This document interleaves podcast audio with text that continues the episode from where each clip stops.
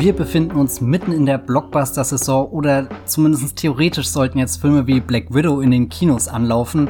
Aufgrund des Coronavirus sitzen wir allerdings alle zu Hause und müssen uns damit begnügen, was bei diversen Streaming-Anbietern ja veröffentlicht wird. Die Jenny von thegaffer.de. Hallo.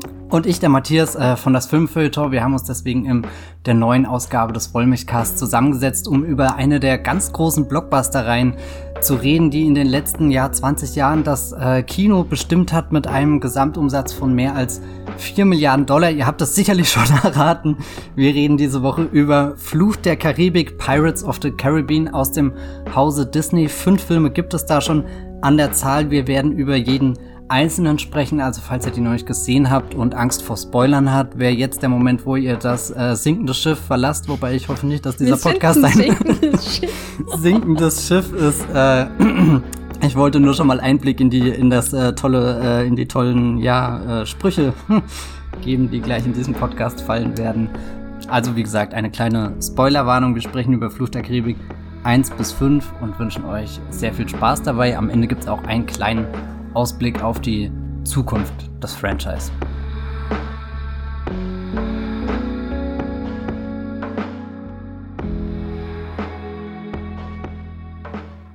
Fluch der Karibik 1 ist 2003 in den Kinos gestartet, von äh, Gore Verbinski inszeniert. Ich glaube, wir haben letzte Woche erst über einen 2003er Film mit dem Hulk gesprochen, gell? Ja, was für ein Jahr ziemlich gutes Jahr für das äh, äh, Kino und, und gleich danach schon Spider-Man 2 2004. Oh, die 2000er waren eine, ein, ein goldenes Blockbuster-Zeitalter, könnte man fast behaupten. Jenny, wo warst du, als äh, Jack, äh, Captain, pardon, Captain Jack Sparrow in den Hafen eingelaufen ist und sich zugleich von seinem Schiff verabschiedet hat?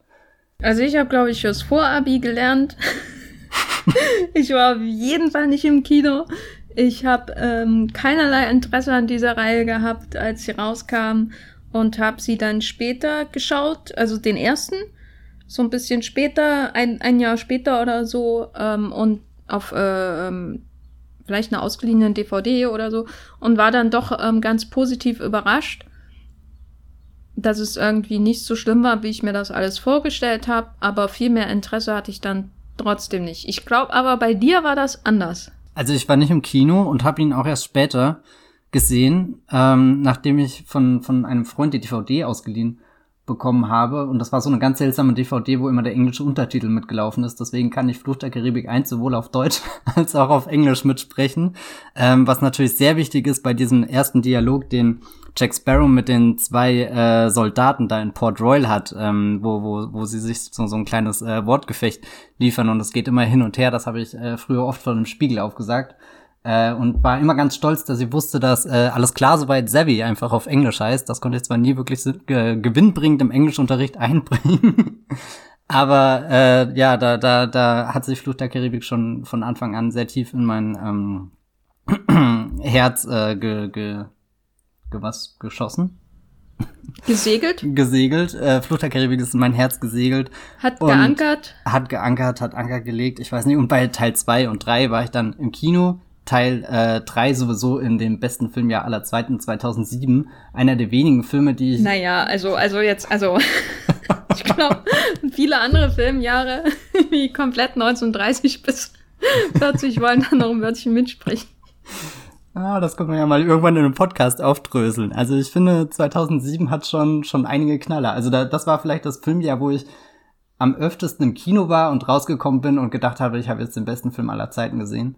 Und Flucht der Karibik gehörte damals dazu. Ich kann mich erinnern, wir waren damals in England im Urlaub bei meinen Cousins und haben da den Film auch nochmal geschaut und so gut war da mein Englisch definitiv nicht, dass ich den Film hätte verstehen können. Aber ich wollte da unbedingt nochmal ins Kino, einfach um das zu erleben und, und es braucht gar keine, keine Worte, um sich in diese Reihe zu verlieben, finde ich, sondern es reicht der, der, die, die, die gigantischen Schiffe, die in einem Strudel auf der Leinwand im Kreis fahren und die Hans Zimmer Musik dazu. Das ist, äh, sehr schön.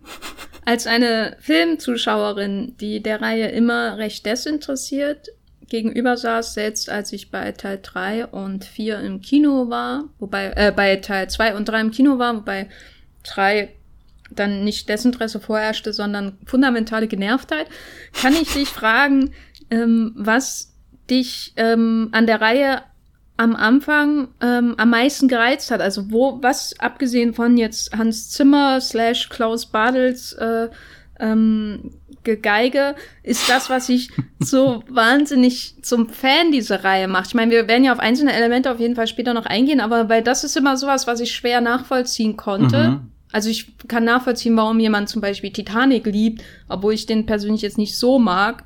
Aber zum Beispiel diese extreme Leidenschaft bei Fluch der Karibik und den äh, ersten beiden Sequels, das war für mich immer sehr fremd. Ähm, Matthias, lass mich in deine Seele blicken.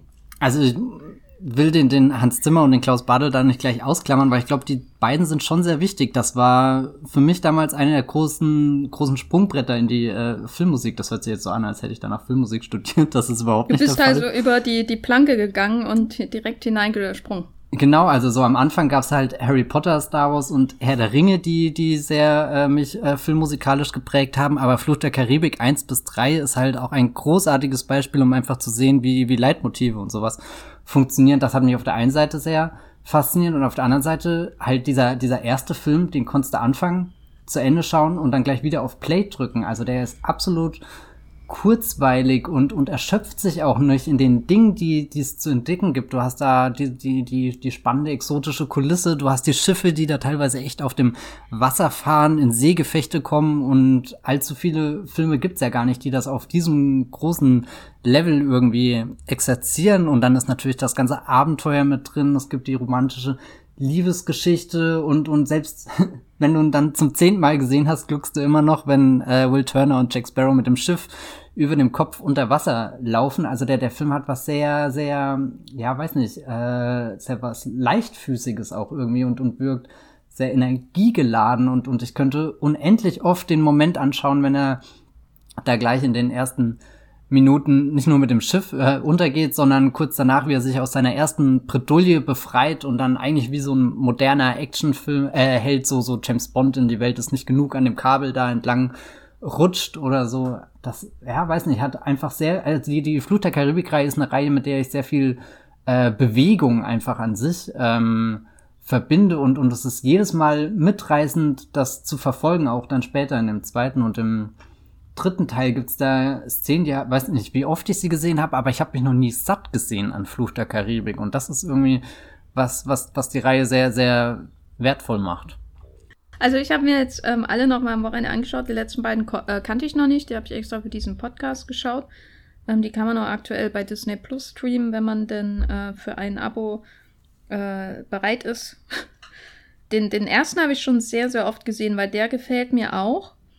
Ähm, oder hat mir immer gefallen. Also schon beim ersten Mal war ich dann eben auch, wie gesagt, positiv überrascht. Hatte da nichts erwartet und hatte vor allem nicht gedacht, wie äh, klassisch der am Anfang ist, so wenn es um Piratenfilme geht, äh, weil ich vorher ähm, in, äh, im Fernsehen schon immer so so Errol Flynn Piratenfilme, Cap Captain Blood und was es da alles so gibt gesehen hatte und äh, ich glaube auch so diverse europäische Produktionen aus den 50ern oder so, wo die zumindest auf Schiffen stehen. Ich weiß nicht, ob es Piraten waren.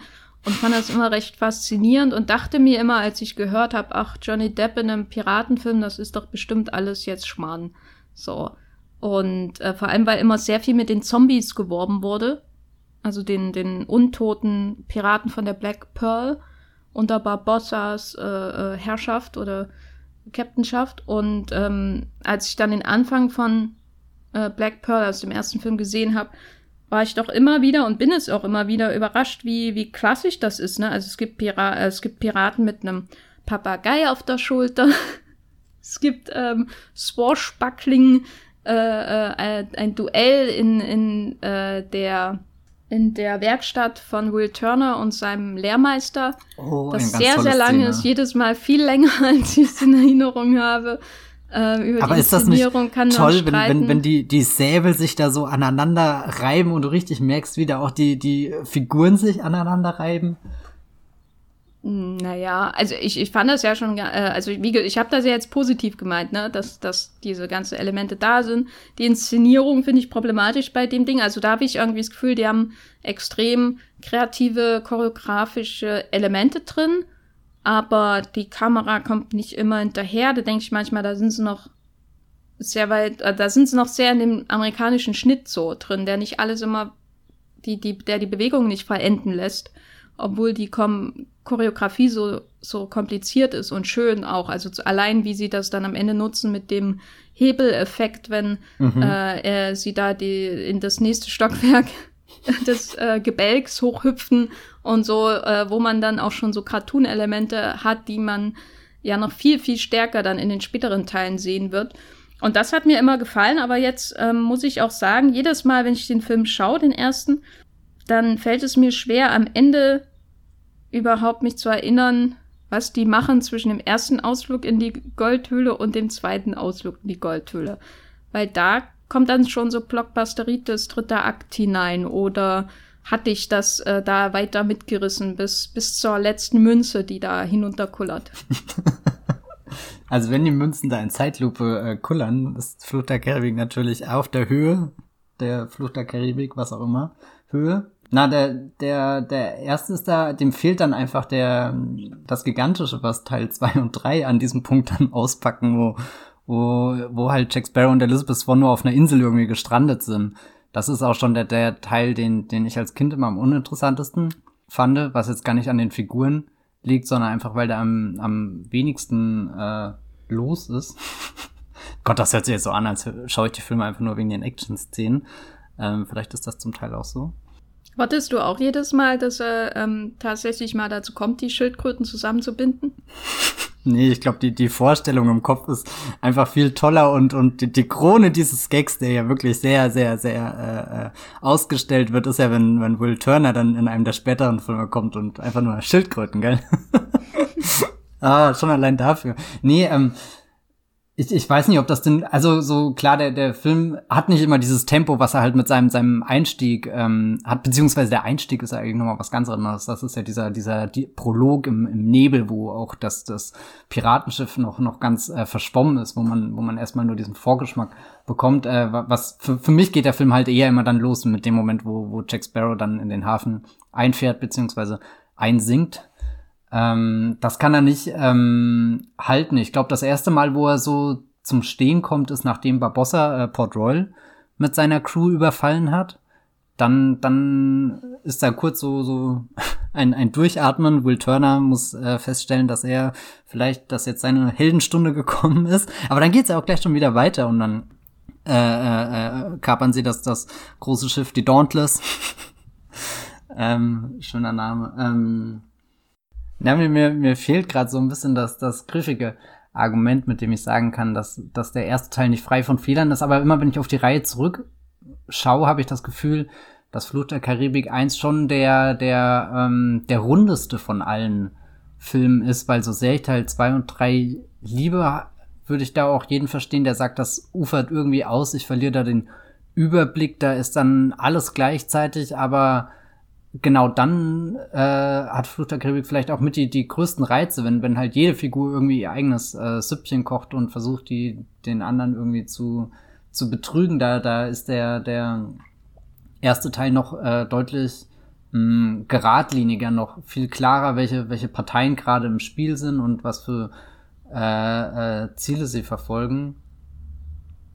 Er hat zumindest dieses tolle Schiffgefecht, was zwischen den zwei Insel Passagen stattfindet. Und das ist schon äh, ein Highlight, wenn mit Gabeln und Löffeln geschossen wird. Auch habe ich da das Gefühl, das ist das einzige Mal, dass irgendein Film da so in Master and Commander Nähe irgendwie kommt, um, um einen Eindruck davon zu vermitteln, was auf dem Spiel steht, wenn man eben halt mit, mit Holz auf dem Wasser unterwegs ist und, und das irgendwie, also so, so, wenn, wenn, wenn sie dann diesen Anker ins Wasser werfen, um, um das Schiff rumzureißen. Das, das hat einfach eine Wucht. Äh, das spüre ich, dass das wirklich passiert ist, dass das eine Dokumentation ist. Hm. Also als dieser Film der rundeste, der äh, besetzt ist mit äh, Orlando Bloom, Kira Knightley, Jeffrey Rush und Johnny Depp und dem Dude aus Coupling. Wer ist der Dude aus äh, Coupling? Norrington. Ah, okay. Jack Davenport, genau. Ich habe Coupling nie gesehen. Hm. Coupling ist super, zumindest die ersten okay. zwei oder drei Staffeln. Ähm, ja, kann ich allen empfehlen. Eine tolle, tolle, äh, experimentierfreudige Sitcom. Äh, als dieser Film ins Kino kommt, wird er ja zu so einem Überraschungserfolg ist wahrscheinlich übertrieben, weil in Amerika oder überhaupt bei Disney-Fans Pirates of the Caribbean, also der Originaltitel, ja schon sehr viel so mitbringt, ne, weil man das kennt als diesen äh, Titel von dem äh, von dieser Attraktion in den äh, Disney per hm. Parks. Wusstest du das damals, als du den gesehen hast, dass das da drauf basiert? Ja, natürlich, weil ich habe äh, natürlich schon damals, äh, glaube ich, sogar schon die EPD gelesen und nicht nur ah, die Cinema und uh. ähm, war damals natürlich schon tief drin in, in äh, der, der in Filmpublikationen allererster Güte, insbesondere als ähm, Cinema-Abonnentin. Ich glaube, das war das letzte Jahr, wo ich die intensiv gelesen habe und dann hatten die da 2004, gerade als ich mein, ähm, ähm, die, die Schule beendet habe, äh, haben die das Heft umgemodelt, schlanker gemacht, größerer Abstand zwischen den Zeilen und dann habe ich auch schnell aufgehört zu lesen. Anyway, aber da stand es schon drinne und äh, viele Leute kannten sicherlich den Namen und äh, Johnny Depp war ja relativ bekannt als Star, aber noch nicht als Blockbuster-Star und, natürlich ein Disney-Film, Piratenfilm äh, von einem aufsteigenden Regisseur, der gerade The Ring gemacht hatte und ähm, Mäusejagd. Ein sehr schöner, oh ja, der unterhaltsamen Film. Also es war jetzt in dem Sinne keine Überraschung, dass der Film erfolgreich ist, aber ich glaube, das war trotzdem überraschend, dass der Film so enorm erfolgreich war, wie er es war, nachdem natürlich vor allem auch ganz viele Piratenfilme in der Vergangenheit gefloppt sind. Der größte in der unmittelbaren Erinnerung war die Piratenbraut von nicht ganz God-Level Rennie Harlan. Was? Ah. Und äh, dann kommt dieser Film, macht so viel Kohle. Und was ist jetzt wirklich das Originelle an Fluch der Karibik? Weil ich hatte ja schon angedeutet, er hat ja viele, ähm, und das war ja auch so schön überraschend, auch als ich ihn geschaut habe, er hat ja viele Elemente wirklich aus dem klassischen Piratenfilm drin, von den Piraten über äh, die Papageien auf der Schulter bis hin zum Swash Swashbuckling Hero, Errol Flynn Verschnitt Orlando Bloom in, der, in einer der Hauptrollen. Was ist jetzt das Originelle für dich an Fluch der Karibik gewesen? Mm, naja, gut, als ich ihn damals gesehen habe, habe ich jetzt nicht das große Bild über Piratenfilme gehabt. da war vermutlich alles originell. Rückblickend habe ich das Gefühl, das ist sehr viel Basic. Äh, Piratenstuff, der da passiert. Ähm, fast schon ein bisschen äh, altmodisch mit den ganzen Schatztruhen und, und dass sie da wirklich in die, diese, diese Höhle, dass das Finale einfach in der Höhle stattfindet, so wie ich das früher auch mit Lego nachgebaut äh, hätte, hätte ich dann irgendwelche Piraten Figuren gehabt, aber da waren irgendeine Star Wars Figuren, seltsam, auch nicht schlecht, ziemlich cool sogar. Ähm, na, ich glaube, es ist diese diese diese unberechenbare äh, Energiebombe Jack Sparrow, die den Film so äh, frisch wirken lässt. Also du hast, ich habe die Piratenbraut noch nie gesehen, aber ich, das ist auch ein Titel, den habe ich schon zigmal in der Fernsehzeitung gesehen, immer mit einem und dem gleichen Still ausgestattet. Und das sah halt immer furchtbar langweilig aus. Irgendwie dachte ich mir, segelst du halt dann stundenlang übers Wasser und es passiert nichts. Keine und du triffst nur Matthew Mode ein, das kann nur enttäuschend sein. Okay, keine Ahnung, wer das ist, aber ähm, na, der Hauptdarsteller aus Full Metal Jacket. Ah. Der sich nicht den Kopf wegbläst. Ah. das wäre die nächste Frage gewesen. Oh Gott. Ja, nicht, nicht meine Filmecke, glaube ich. Aber gut, ähm, Fluch der Karibik ist im Endeffekt, äh, funktioniert genauso wie, wie, wie, wie irgendwie so ein Spider-Man-Film irgendwie. Es ist halt genauso cool, ähm, kannst dich irgendwie drin verlieren in den teils äh, ernsten, dramatischen Momenten, aber halt auch in den extrem unterhaltsamen ähm, also so es ist eine, eine schöne Gratwanderung. Ich weiß noch, dass ich als äh, Kind, als ich so angefangen habe, äh, festzustellen, ah, es gibt verschiedene Genres, was ist denn ein Thriller? Und dann war ich sehr froh, dass ich irgendwo gelesen habe, dass Seven von David Fincher ein Thriller ist. Da wusste ich immer, okay, wenn am Ende jemand eine, ein Paket aufpackt, ist das ein Thriller. So habe ich mir das dann versucht äh, herzuleiten. Und dann war ich manchmal sehr irritiert, wenn dann bei Flucht der Karibik auch irgendwie Komödie stand. Und dann habe ich überlegt, ist das denn eine Komödie? Was, was ist denn, das ist doch eigentlich ein, ein Abenteuerfilm, Actionfilm und, und das muss natürlich im Kopf erstmal alles zusammengehen, dass du ja auch, dass sich Genres überlappen können und äh, irgendwie Flut der Karibik ist da so eine Reihe, wo ich wahrscheinlich jetzt äh, acht verschiedene Genres mit vertecken könnte, wenn ich das äh, müsste und, und trotzdem wirkt alles ausgeglichen, alles wirkt stimmig. Ich habe nie das Gefühl, dass da irgendwas ähm, wirklich aus der Reihe tanzt. Ich habe jetzt, als ich die äh, ersten drei Filme jetzt in Vorbereitung für den Podcast nochmal geschaut habe, viel über Tor 3 äh, Ragnarök nachgedacht. Da gibt's ja diese eine große Szene, wo der Hulk im Finale sich zu einem Sprung vorbereitet und du denkst, boah, jetzt kommt's, jetzt, jetzt kommt die große Hulk-Szene in dem Film, da ist das Wutmonster entfesselt, da unten wird gekämpft und der springt jetzt rein und was macht Taika Waititi? Einen Schnitt zeigt uns unten die Brücke, wo der Hulk draufspringt und er fällt halt einfach hin und tut sich weh. Und das ist absolut unglamourös und es ist dieser ironische Bruch irgendwie, den, den sich diese Marvel-Filme äh, erarbeitet haben, um keine Ahnung was zu bewirken. Und ich habe immer das Gefühl, dass die Fluch der Karibik-Reihe genau das nicht macht, dass sie zwar auch diese übertriebenen, äh, äh, keine Ahnung, teilweise Slapstick-Momente, weiß nicht was, drinne hat, aber wenn es drauf ankommt, dann, dann kannst du dich total hineinsteigern in das Abenteuer, dann kannst du meinetwegen auch alles ernst nehmen, dann, dann steht ja am Ende Leben und Tod auf dem Spiel, dann werden Münzen geschnippt und äh, Geisterpiraten erstochen oder eben auch nicht oder in die Luft gejagt, je nachdem, wo sie gerade im Mondlicht stehen oder so. Also so Fluch der Karibik hat diese, diese herrlichen Spaßmomente, wo, wo du einfach nur genießen kannst, sei es dann die Dialoge, die sie sich an den Kopf werfen oder, oder eben irgendeines dieser, dieser, dieser verrückten Sprünge oder sonstigen Manöver, aber dann, dann hast du eben auch das, das irgendwie diese, diese, ja, diese Ernsthaftigkeit mit drinne, die, die das Ganze greifbar und, und fest irgendwie macht und nicht so wie Tor 3, naja, wankig die Ernsthaftigkeit, die dann wen auch immer dazu im bewogen hat, im zweiten Teil diese hässlichen Farbfilter drüber zu legen, ne? Oh, Dieses, der zweite Teil sieht so gut aus. Im dritten ist es dann noch viel, viel ah, schlimmer. Der sieht noch besser aus. Wir haben ja im Matrix-Podcast so ein bisschen drüber gesprochen, ähm, dass ich Matrix und den Sequels so ein bisschen die Schuld gebe, dass äh, sich solche, solche coolen, leicht grün-bläulichen Filter also das, was rausgefiltert wird, mhm. ist ja dann jeweils was anderes, aber letztendlich sieht es so aus, als wäre es eingetönt. die getönten Bilder, ähm, wie auch immer das dann entweder beim Dreh oder beim Color Grading gemacht wird. Aber dass sich sowas dann halt etabliert hat, ähm, um irgendwie so eine gewisse Düsternis zu suggerieren und im dritten Teil und im, also im zweiten am Anfang und dann auch später und im dritten Teil dann irgendwie durch die Bank äh, habe ich das Gefühl, dass sich die, die Ästhetik dann dem erwachsenen Ernst ähm, der Story doch sehr angleicht. Also ich habe den ersten nochmal neu schätzen gelernt, ein, ein, einfach wegen seiner farbenfrohen Gestaltung, mhm. die du, und jetzt kommt mein großes Sakrileg, dann eigentlich nur noch in dem Rob Marshall-Film nochmal findest. und äh, das finde ich wirklich, das ist ein, also ich mag ja ähm, zumindest den zweiten Teil noch. Das ist ein trauriger Podcast heute, aber, ähm, aber das ist so eins dieser Elemente, wo, wo ich wirklich traurig bin, ähm, dass sie im ersten Teil haben, was sie verbindet mit dem Piratenfilm der Technicolor-Ära, so. Die letzten Lebensjahre von Errol Flynn, bevor es mit ihm ähm, bergab ging und äh, Tyrone Power oder so, ne? Also das, da merkt man, das merkt man ja auch so eine Verbindung einfach im ersten Fluch der Karibik-Film. Und dann werden sie sich ihrer Mythologie und ihrer großen Geschichten und ihrer ernsten Momente, die ich ja bisweilen auch mag, äh, die auch von dir schon erwähnt wurden, bewusst und dann zwingen sie die Farbe aus ihren Filmen. Warum? Warum? Also ich habe das nie als die Farbe verschwindet, so habe ich das nie. Also ich sehe schon, dass, dass Teil 1 und äh, 2 und 3, die danach kamen, äh, visuell sehr dramatisch auseinander sind. Das ist ja wirklich wie bei, bei Matrix eigentlich.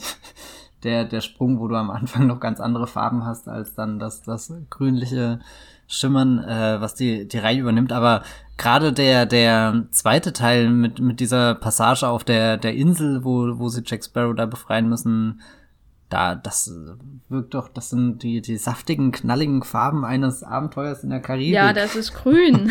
Aber ich meine jetzt, äh, vorher hatten sie es ja auch geschafft, dass es Meer und die, die Piraten ähm, irgendwie farbenfroh wirken. Und in den späteren Teilen ähm, sieht das Meer so oft sehr dröge aus äh, äh und düster. Und ich finde es immer am bezeichnendsten, wenn man die Farbe nicht mehr richtig erkennt von dem Tuch, was Johnny Depp in den Haaren trägt. Dieses rote Tuch, was er immer mhm. hat. Das wird in den späteren Teilen von Gore Verbinski und dann auch im letzten Film von Espen Sandberg und Joachim Rönning.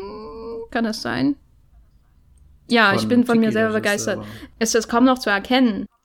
Ich meine, wir müssen uns ja nicht zu lange bei dem Punkt aufhalten, aber das hat mich wirklich mhm. aufgeregt, als ich die Filme jetzt nochmal geschaut habe, weil ähm, die eben teilweise so schön farbenfroh sind und sich dann so ernst nehmen, dass sie dann auch ästhetisch einfach in so einem Brei enden und dann ähm, natürlich bei dem dritten ei, ei, Teil dann auch so in, in Teal and Orange baden bis zum geht nicht mehr. Da war ich dann wirklich schockiert in den äh, in Nachtszenen und so. Ist nicht so schlimm wie bei J.J. Abrams Film, aber dieser Jahre die ersten J.J. Abrams-Filme waren ja. Du reißt langsam mein, mein, mein Herz hier raus, wie, wie bei, bei, bei David also, Jones. Also, äh, warte, jetzt kommt mein finaler Move. Das ist der, die fünf Finger des, fünf Berührungen des Todes, nee, wie auch immer das ein Kill Bill heißt. Ähm. okay, ja. Mich hat's an die Transformers-Reihe erinnert, so. Mhm. Aber ich finde das sehr interessant, dass du das sagst. Ich red mir ja manchmal ein, ich habe dann Gespür und weiß, was gut aussieht, aber offenbar überhaupt nicht. Na, warum ähm, ist dann noch meine war, Meinung? Ja, aber so, so 2007 komme ich da aus dem Kino und habe das Gefühl, echt, Flucht der Karibik 3 ist mit Transformers 1 der bestaussehendste Blockbuster überhaupt. So, weißt du, das ist jetzt mein Gold Standard. Wenn ich ins, ins Kino gehe und, und äh, da einen, einen anderen Film dieser Größenordnung äh, sehen will, dann, dann muss der sich irgendwie daran messen lassen und, und also gerade weil du jetzt äh, dieses äh, äh, äh, Orange und, und bla erwähnt hast, das geht mir ja manchmal auch furchtbar auf den Senkel, aber irgendwie habe ich das Gefühl, bei Flut der Karibik passt das alles, dass, dass das stimmig und vor allem sehr atmosphärisch, also das ganze Finale sieht teilweise so, so atemberaubend Okay, warte, seinen, über das Finale sein, müssen wir an einem anderen Blau Punkt und, reden, weil und Grau und ja, okay. Das ist ja nochmal ein äh, ganz anderes Fass, was man aufmachen kann. Oh je, oh je. die, die, die, unsere Schiffe sollten sich lieber hier schon trennen. Ich nehme die Nordhalbkugel und die Südhalbkugel der der der äh, Finde ich gut, also passt vom Klima her auf jeden Fall besser. Ach so, nee, können wir darüber tauschen. Wobei, wenn sie bei Flut der Karibik 3 am Anfang da durch diese ganzen eisigen Passagen fahren und dann hast du die Musik dazu und oh, das ist ein, da, da tut sich eine ganze Welt auf, da, da spürst du die Einsamkeit und dann, gut, dann bricht der C ab, aber hast du, das ist nicht so geil. Stell dir mal The hm? Terror vor, die erste Staffel. Oh, aber The Terror, dann, das fußt ja total dann, auf Flut der Karibik. Dann kommt Jared Harris in dieses Iglo und Jack Sparrow sitzt da. das wäre oh Gott, nee, das will ich nicht sehen. Aber stimmt, äh, The Terror, die Szene, wo, wo gleich in der ersten Episode, oder ist das in der zweiten, ich weiß es nicht mehr genau, ähm, wo, wo sie da runtertauchen und du irgendwie dieses gigantische Schiff siehst und nur die Silhouette von dem Taucher und so, boah, das ist ein Moment da, das könnte auch Fluch der Karibik Gänsehautstimmung sein. Gut, ich kann The Terror auf jeden Fall empfehlen, als, als äh, Freundin von Schiffen, U-Booten und allem sonst noch was auf dem Meer rum. Und Eis. Eis, ja. Gut, aber ähm, wir waren ja noch bei dem Erfolgsrezept der Flut der Karibik-Reihe, bevor ich da ja, den Schlenker oh gemacht habe zur, zur Teal and Orange Optik, die umstritten bleibt hier in diesem Podcast. ähm, die Zombies sind natürlich ein wichtiger Faktor, ne? Weil die, ich glaube, die, dass die, die Spezialeffekte, die sie da schon im ersten Teil bewiesen haben und die dann in ähm, für die finalen Set-Pieces und natürlich die Kreation von Davy Jones und seiner Crew in den späteren Teilen noch viel, viel wichtiger wurden. Das war schon so ein riesen Ding, was den Film modern wirken ließ im Vergleich zu dem Genre, was er sonst beackert, nämlich den Piratenfilm. Und ich musste ehrlich, als ich das jetzt nochmal geschaut habe, oft dran denken, ob nicht vielleicht ähm, Fluch der Karibik und natürlich auch 28 Days Later und ähm, Shaun of the Dead, ähm, aber ob nicht Fluch der Karibik wirklich in diese Reihe von Filmen und ähm, dann später auch Serien zählen, die den Zombie-Boom mit ausgelöst haben, weil der hat das ja schon sehr mainstreamig gemacht. Und ich bin immer schockiert, dass der Film ab 12 ist. Äh, wie nimmst du denn die Horrorelemente des Films wahr? Ich war jetzt auch beim Wiedersehen überrascht, weil da teilweise schon Szenen drin sind, wo ich dachte, sind die auch jetzt noch in Disney-Szenen? Also nicht nur die Horrormomente, sondern eigentlich der, der Moment, wo ich, wo, äh, wo, wo, wo Elizabeth Jack im zweiten Teil verführt. Das ist ja so hot, dass das in einem Disney-Film irgendjemand durchgewunken hat, dachte mir krass. Also so, ich finde die teilweise echt gruselig, was man sieht, auch wirklich eklig im zweiten, wenn, wenn sich die, die Matrosen aus der, aus dem Schiff von David Jones da langsam so rausschälen und also so, boah, da, da schüttelt's mich hier, wenn ich darüber rede. Also ich finde, das, das sind auch teilweise so visuelle Trigger drin, die, da kann ich einfach nicht ruhig sitzen bleiben, wenn dann hier so eine, so eine Blase aufplatzt oder es gibt irgendwann so eine Szene, wo hier der Stellan Skarsgård, der Vater von äh, Will Turner, äh, äh, den spielt er, äh, der, der hat da so auf der Backe irgendwie so kleine Dinge und irgendwie einmal dreht sich David Jones zu ihm und sagt ihm was und in dem Moment kommt zwar keine Reaktion von ihm, aber so, eine, so ein Ding platzt dann auf, wie so, so, ein, so ein Pickel. Ich weiß nicht, ist teilweise super eklig, aber ja, ich weiß nicht. Ähm, ich habe allerdings das Zombie-Element nie so als Zombie-Element wahrgenommen. Für mich waren das einfach mal Geisterpiraten, also total unabhängig von, von dem, dem ganzen Zombie-Hype, den wir da in den letzten Jahren erlebt haben. Ich denke da jetzt ehrlich gesagt zum, zum ersten Mal drüber nach, seitdem du das vor einem Vorgespräch kurz angemerkt hast. Na, ich habe sie immer so als ähm, familienfreundliche Zombies wahrgenommen. Okay. Wo ja. man also für mich war halt das, das Piraten-Branding da viel zu groß, als dass irgendwie das Zombie-Ding da damit rein gespielt hätte, auch weil sie nicht wirklich aussehen wie Zombies, sondern halt, weil es wirklich Skelette sind, die dann, die dann die Kleidung anhaben, während ein Zombie hat ja immer noch diese vermoderte Hautschicht dazwischen, die, die das doch nochmal irgendwie, weiß nicht, eine andere, eine andere Optik verleiht. Naja, da ist aber schon ein bisschen so, ein bisschen Fleisch hängt noch dran an Barbosa und die Augen, ja. Na, äh, mir kam es immer so vor wie, ähm, ja, wie gesagt, familienfreundlicher Horror, der zu einer Zeitpunkt der Geschichte von Disney gemacht wurde, als es noch Platz für sehr, sehr seltsame Entgleisungen gab. Ähm, also prä-Bob Iger. Das war halt so eine Zeit, ich glaube, ähm, Fluch der Karibik 1 entstand ja, glaube ich, sogar noch vor dem Kauf von Pixar, wo Disney so teilweise am Straucheln auch war. Die, die Animationsfilme haben nicht mehr so richtig gefunzt. Und dann haben sie eben diesen Deal gemacht mit Jerry Buckheimer. Ich glaube, bevor wir auch über Gore Verbinski sprechen, sollten wir vielleicht auch über das Jerry Buckheimer Element sprechen, weil mhm. ähm, allein diese Casting-Entscheidungen und so äh, äh, erinnern mich schon so an diese Ensemble-Filme von Buckheimer aus den 90er Jahren von äh, ich weiß nicht, hier äh, Enemy of the State von Tony Scott, wo ja alle Menschen in Hollywood mitspielen, die man heute kennt, bis hin äh, hier, weiß nicht, Con Air oder was er sonst noch alles so produziert hat. Und jetzt macht er halt Fluch der Karibik für Disney. Vielleicht ist Bruckheimer auch so ein Grund, warum das ähm, ein bisschen härter ist als das, was wir mit Disney identifizieren. Wie, wo, wo siehst du das Bruckheimer-Element? Ganz am Anfang, wenn der Blitz einschlägt. nee, doch, also so Jerry Bruckheimer, wenn ich früher als Kind einen Produzenten die hätte nennen können, dann wäre das Bruckheimer eben gewesen, aufgrund von, von so Sachen eben wie, wie Fluch der Karibik ich weiß nicht, oh, ich hatte mich mal irgendwie ziemlich reingewühlt in seine Filmografie, bin aber gerade auch ziemlich draußen. Ich kann das schwer einschätzen. Für mich war immer Gore Verbinski eher so derjenige, auf den ich alles äh, geschoben habe, was ich an der Reihe mag. Aber es kann schon sein, dass der der, äh, mit, mit äh, Jerry Bruckheimer eigentlich ein Produzent ist, der ja auch in diesen 2000ern seine letzte Hochphase irgendwie hatte. Also er hat ja auch die National Treasure Filme in der Zeit gemacht. Genau, äh, das kommt ja auch noch dazu. große Reihe mit, oh Gott. Ich, manchmal habe ich das Gefühl, ich bin schon irgendwie so Disney verseucht, obwohl ich immer die Animationsfilme nie gesehen habe, aber alles, was so Live-Action ist, hat dann schon äh, sehr viel geprägt, was ich früher geguckt habe. Na gut, äh, damit werde ich leben müssen. Nicolas Cage, oh Gott. Äh, der war ja auch in Con Air, gell? Auch ein, äh, ja, hm. Aber irgendwie sticht er doch Fluch der Karibik in seiner Größenordnung schon noch raus und auch weil das andere sind doch alles eher so, so Actionfilme, die sind, die, die irgendwie basieren auf dem, was halt wirklich passieren kann. Also, ja, nee, Armageddon. Vielleicht. Der erste Film von Flucht der Karibik ist schon vielleicht eher ein Burkheimer Film und die anderen beiden sind eher, ähm, in der Trilogie am Anfang sind vielleicht eher Babinski-Filme, oder? Ah ja, das, das, ja, ja, ja. Und wenn ja. wir dann schon diese konstruierte Überleitung haben, die von mir jetzt überhaupt nicht so gewollt war, ähm, ist ja schon die Frage, was ist dann der Babinski-Faktor? Also wir sprechen ja von Gore Babinski, dem Regisseur von Flut der Karibik 1 bis 3, äh, The Ring, Mäusejagd, ähm, Lone Ranger, Rango und zuletzt Cure for Wellness. Wir haben auch einen Podcast gehabt zu Lone Ranger, also wenn ihr den nochmal hören wollt ähm, damals, als er im Kino rauskam. Was ist der Webinski-Faktor? Weil du bist doch der weltgrößte Webinski-Fan, oder? Äh, naja, das basiert ja zu 90% auf Flucht der Karibik 2 und 3.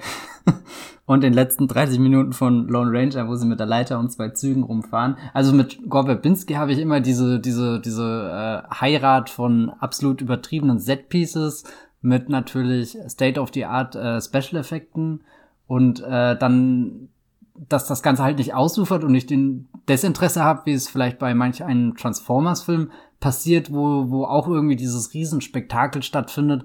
Aber ich könnte gerade nicht sagen, ob wir bei Minute 20 oder schon bei Minute 40 sind. Und bei Minute 80 würde ich mir wünschen, wir wären schon bei Minute 120. Ähm, und, und da kann ich gar nicht mehr einordnen. Hatten wir jetzt diese Bewegung schon, wo sich der Autobot transformt, äh, tra transformiert hat, trans ja, tran verwandelt hat. Ähm, während, während bei äh, Fluch der Karibik ist das, was ich so an, an Gore Verbinski irgendwie schätzt, dass, dass da alles irgendwie ähm, in Erinnerung bleibt. So, so jedes Detail, dass, dass diese riesengroßen Action-Szenen mit so vielen Ebenen ausgestattet äh, sind, dass du erst was lernst, irgendwie so, was, was ist die Dynamik, die jetzt gleich passiert, äh, und, und dann natürlich die, die, die Krönung seines Schaffens ist die, die Szene im Strudel. wo, wo erst die zwei Schiffe da aufeinander äh, zu. Nee, Quatsch, die, die fängt eigentlich noch früher an. Also für mich fängt das Finale bei Fluch der Karibik 3 dann an, wenn sie sich zum Palais auf dieser Insel treffen. Und dann ist schon die Hans Zimmer Musik, die da hier ganz spiel mir das Lied vom Tod geht und, und du hast diesen langen, dünnen Streifen, diese drei äh, Figuren, äh, sechs Figuren insgesamt, die sich gegenüberstehen und, und das schon mal so, so als Vorbote des, des Duells der zwei Schiffe, die sich dann in diesem Kreisel und, und in, in einem Kreisel kommen die Schiffe immer näher beieinander. Und, und irgendwie jeder der Figuren hat da wirklich eine Aufgabe, was zu tun, wird eine eigene Geschichte erzählt. Und ganz nebenbei hast du auch noch irgendwie all diese witzigen, verrückten, äh, kleinen, kleinen, ja, weiß nicht, äh, Running Gags mit, mit drin, die, die, die sie so durchziehen. Und und er steht dann da eigentlich wie, wie vor einem großen Orchester und äh, komponiert das alles. Also das ist das, was ich mit äh, Gore Verbinski vor allem verbinde, dass er jemand ist, der es schafft, diesen, dieses, dieses eigentlich ausufernde Chaos doch irgendwie zu, zu bündeln. Hm, hm. Wobei da auch, glaube ich, Ted Elliott und Terry Rossio nicht unterschätzt ja. werden dürfen, weil ich glaube, die sind so in der Drehbuchtradition, dass sie in solchen Set Pieces denken und dann in so einer hyperemotionalen äh, Mythologie um die Figuren, um so zu tun, als gäbe es irgendwas, wo man mitfiebern müsste. Ach, du sagst das jetzt so distanziert. Hallo und wie man damit führen kann. Also ich meine, da, da, da, da hält jemand ein, ein, ein, ein schlagendes Herz in der Hand. Das ist doch, also wenn du da nicht mitfieberst. Ja, aber das ist ja schon so aufgeblasen, dass es ähm, verbirgt, wie viele, was ja nicht schlimm ist, aber es fällt halt schon auf, dass es verbergen soll, wie viele, äh, wie konstruiert diese ganze Geschichte ist, die ja immer, wo es ja mhm. immer nur in jedem Teil, und es wird ja immer schlimmer, wo es ja immer nur darum geht, nach MacGuffins zu jagen. Und ab und zu wird MacGuffin, also ein Objekt, das den Plot vorantreibt und äh, so aufgeblasen, dass es oder so äh, so äh, aufgeblasen, dass es die die den Schein haben soll, dass man, äh, dass ein wirklich narratives, wichtiges Element ist. Aber es wirkt halt auf mich immer sehr, sehr konstruiert. Also zum Beispiel, was auf mich nicht konstruiert wirkt, ist diese ganze Problematik, jemand muss dieses Schiff von Davy Jones führen, weil damit die Toten von der einen Stelle zur anderen kommen. So, das ist einfach so ein mythologisches mhm. Element, was absolut nachvollziehbar ist und die ganze Tragik, die sich dann daraus ergibt für Will Turner und Elizabeth Swan und er muss diese Rolle einnehmen und so, das finde ich nicht konstruiert. Das ist für mich eins der wenigen Elemente in der größeren Story der Reihe, die funktionieren, was ja nicht schlecht ist, weil es somit das wichtigste Element ist. Aber was für mich immer übelst konstruiert wirkt, ist es, wenn es dann darum geht, irgendwie irgendwelche ähm, ähm, Habseligkeiten und Herzen und Kompasse und ähm, Dreizacke und was weiß ich zu finden, die einem wie in so einer Game-Narration von einem Punkt zum nächsten führen und dann zum nächsten Objekt, was man finden muss und äh, hin und her geschachert wird, weißt du, bis man gar nicht mehr weiß, wo hat man überhaupt angefangen in der Story. Und das wird in dem zweiten und dritten wird mir das schon sehr anstrengend, dann auch mit der Einführung von einer Figur, die ich sehr mag eigentlich, äh, weil ich auch einen Schauspieler mag, nämlich den Bösewicht von Tom Hollander, diesem äh, Vertreter der East India Company. Lord Cutler Beckett. Lord Cutler Beckett, genau. Ähm, der ja dann auch mitmischt und mal diesen, das will und mal das will und, und die am, damit an der Nase rumführt und macht einen Deal mit dem und dem und das wirkt immer so, als hätten die Drehbuchautoren eine Idee gehabt für eine wahnsinnige Szene, zum Beispiel Jack Sparrow mit irgendwelchen äh, Ureinwohnern auf einer Insel äh, oder Jack Sparrow und ein riesen Rad, das über eine Wiese kullert oder Jack Sparrow äh, in einem oder wer auch immer in, äh, in solchen geflochtenen Gefängnisbällen in einer Schlucht. Also, also kann man ja immer und immer, gibt ja immer und immer wieder irgendwas Neues, was sie sich ausdenken. Das gefällt mir auch sehr, also diese Cartoon-Elemente generell. Aber es wirkt immer so, als hätten sie die Idee dafür gehabt und dann die Story drum geflochten. Was jetzt kein Problem ist, weil Actionfilme werden ja genauso erzählt. Aber Actionfilme traditionell haben nicht den Anspruch, dann noch eine wahnsinnig wichtige dramatische Geschichte drumherum zu flechten. Und das wirkt auf mich immer so bei den Rossio Elliott Drehbüchern, dass sie ähm, und das haben sie auch, glaube ich, mit J.J. Abrams gemeinsam und äh, den Drehbuchautoren, mit denen er arbeitet oder gearbeitet hat, dass sie so eine große Mythologie darum entfalten, um zu verbergen, um wie wenig es eigentlich letztendlich geht. Hm. Jetzt hast du natürlich die ganze Reihe vernichtet. Schade. Nicht vernichtet, weil ich, ich mag ja, ich habe vier Sterne für den vierten ja, ja. Teil, äh, für den zweiten Teil, um Gottes Willen, vierten Teil. Äh, das kann man auch gar nicht oft genug betonen. Das, schaut euch das bei Letterbox an, wie das gerade bei Jenny im, im, im, im Diary aussieht. Das ist verrückt. Aber kann, wenn du das schaust, krieg, ähm, bist du da, kannst du dir merken, welches Objekt sie gerade warum sie, äh, jagen und so weiter. Spielt das überhaupt eine Rolle? Weil ich, ich schalte dann mhm. immer manchmal ab und freue mich einfach, dass er da eben auf diesem Rad über die Wiese rennt. Also ich finde, dass sogar das steigert den Wiedersehensfaktor, dass ich teilweise vergesse, wie denn genau jetzt die Intrigen gesponnen werden. Also gerade bei Teil 2 und 3 gibt's immer wieder den Moment, wo James Norrington zurückkehrt und ich mir denke, ah, natürlich.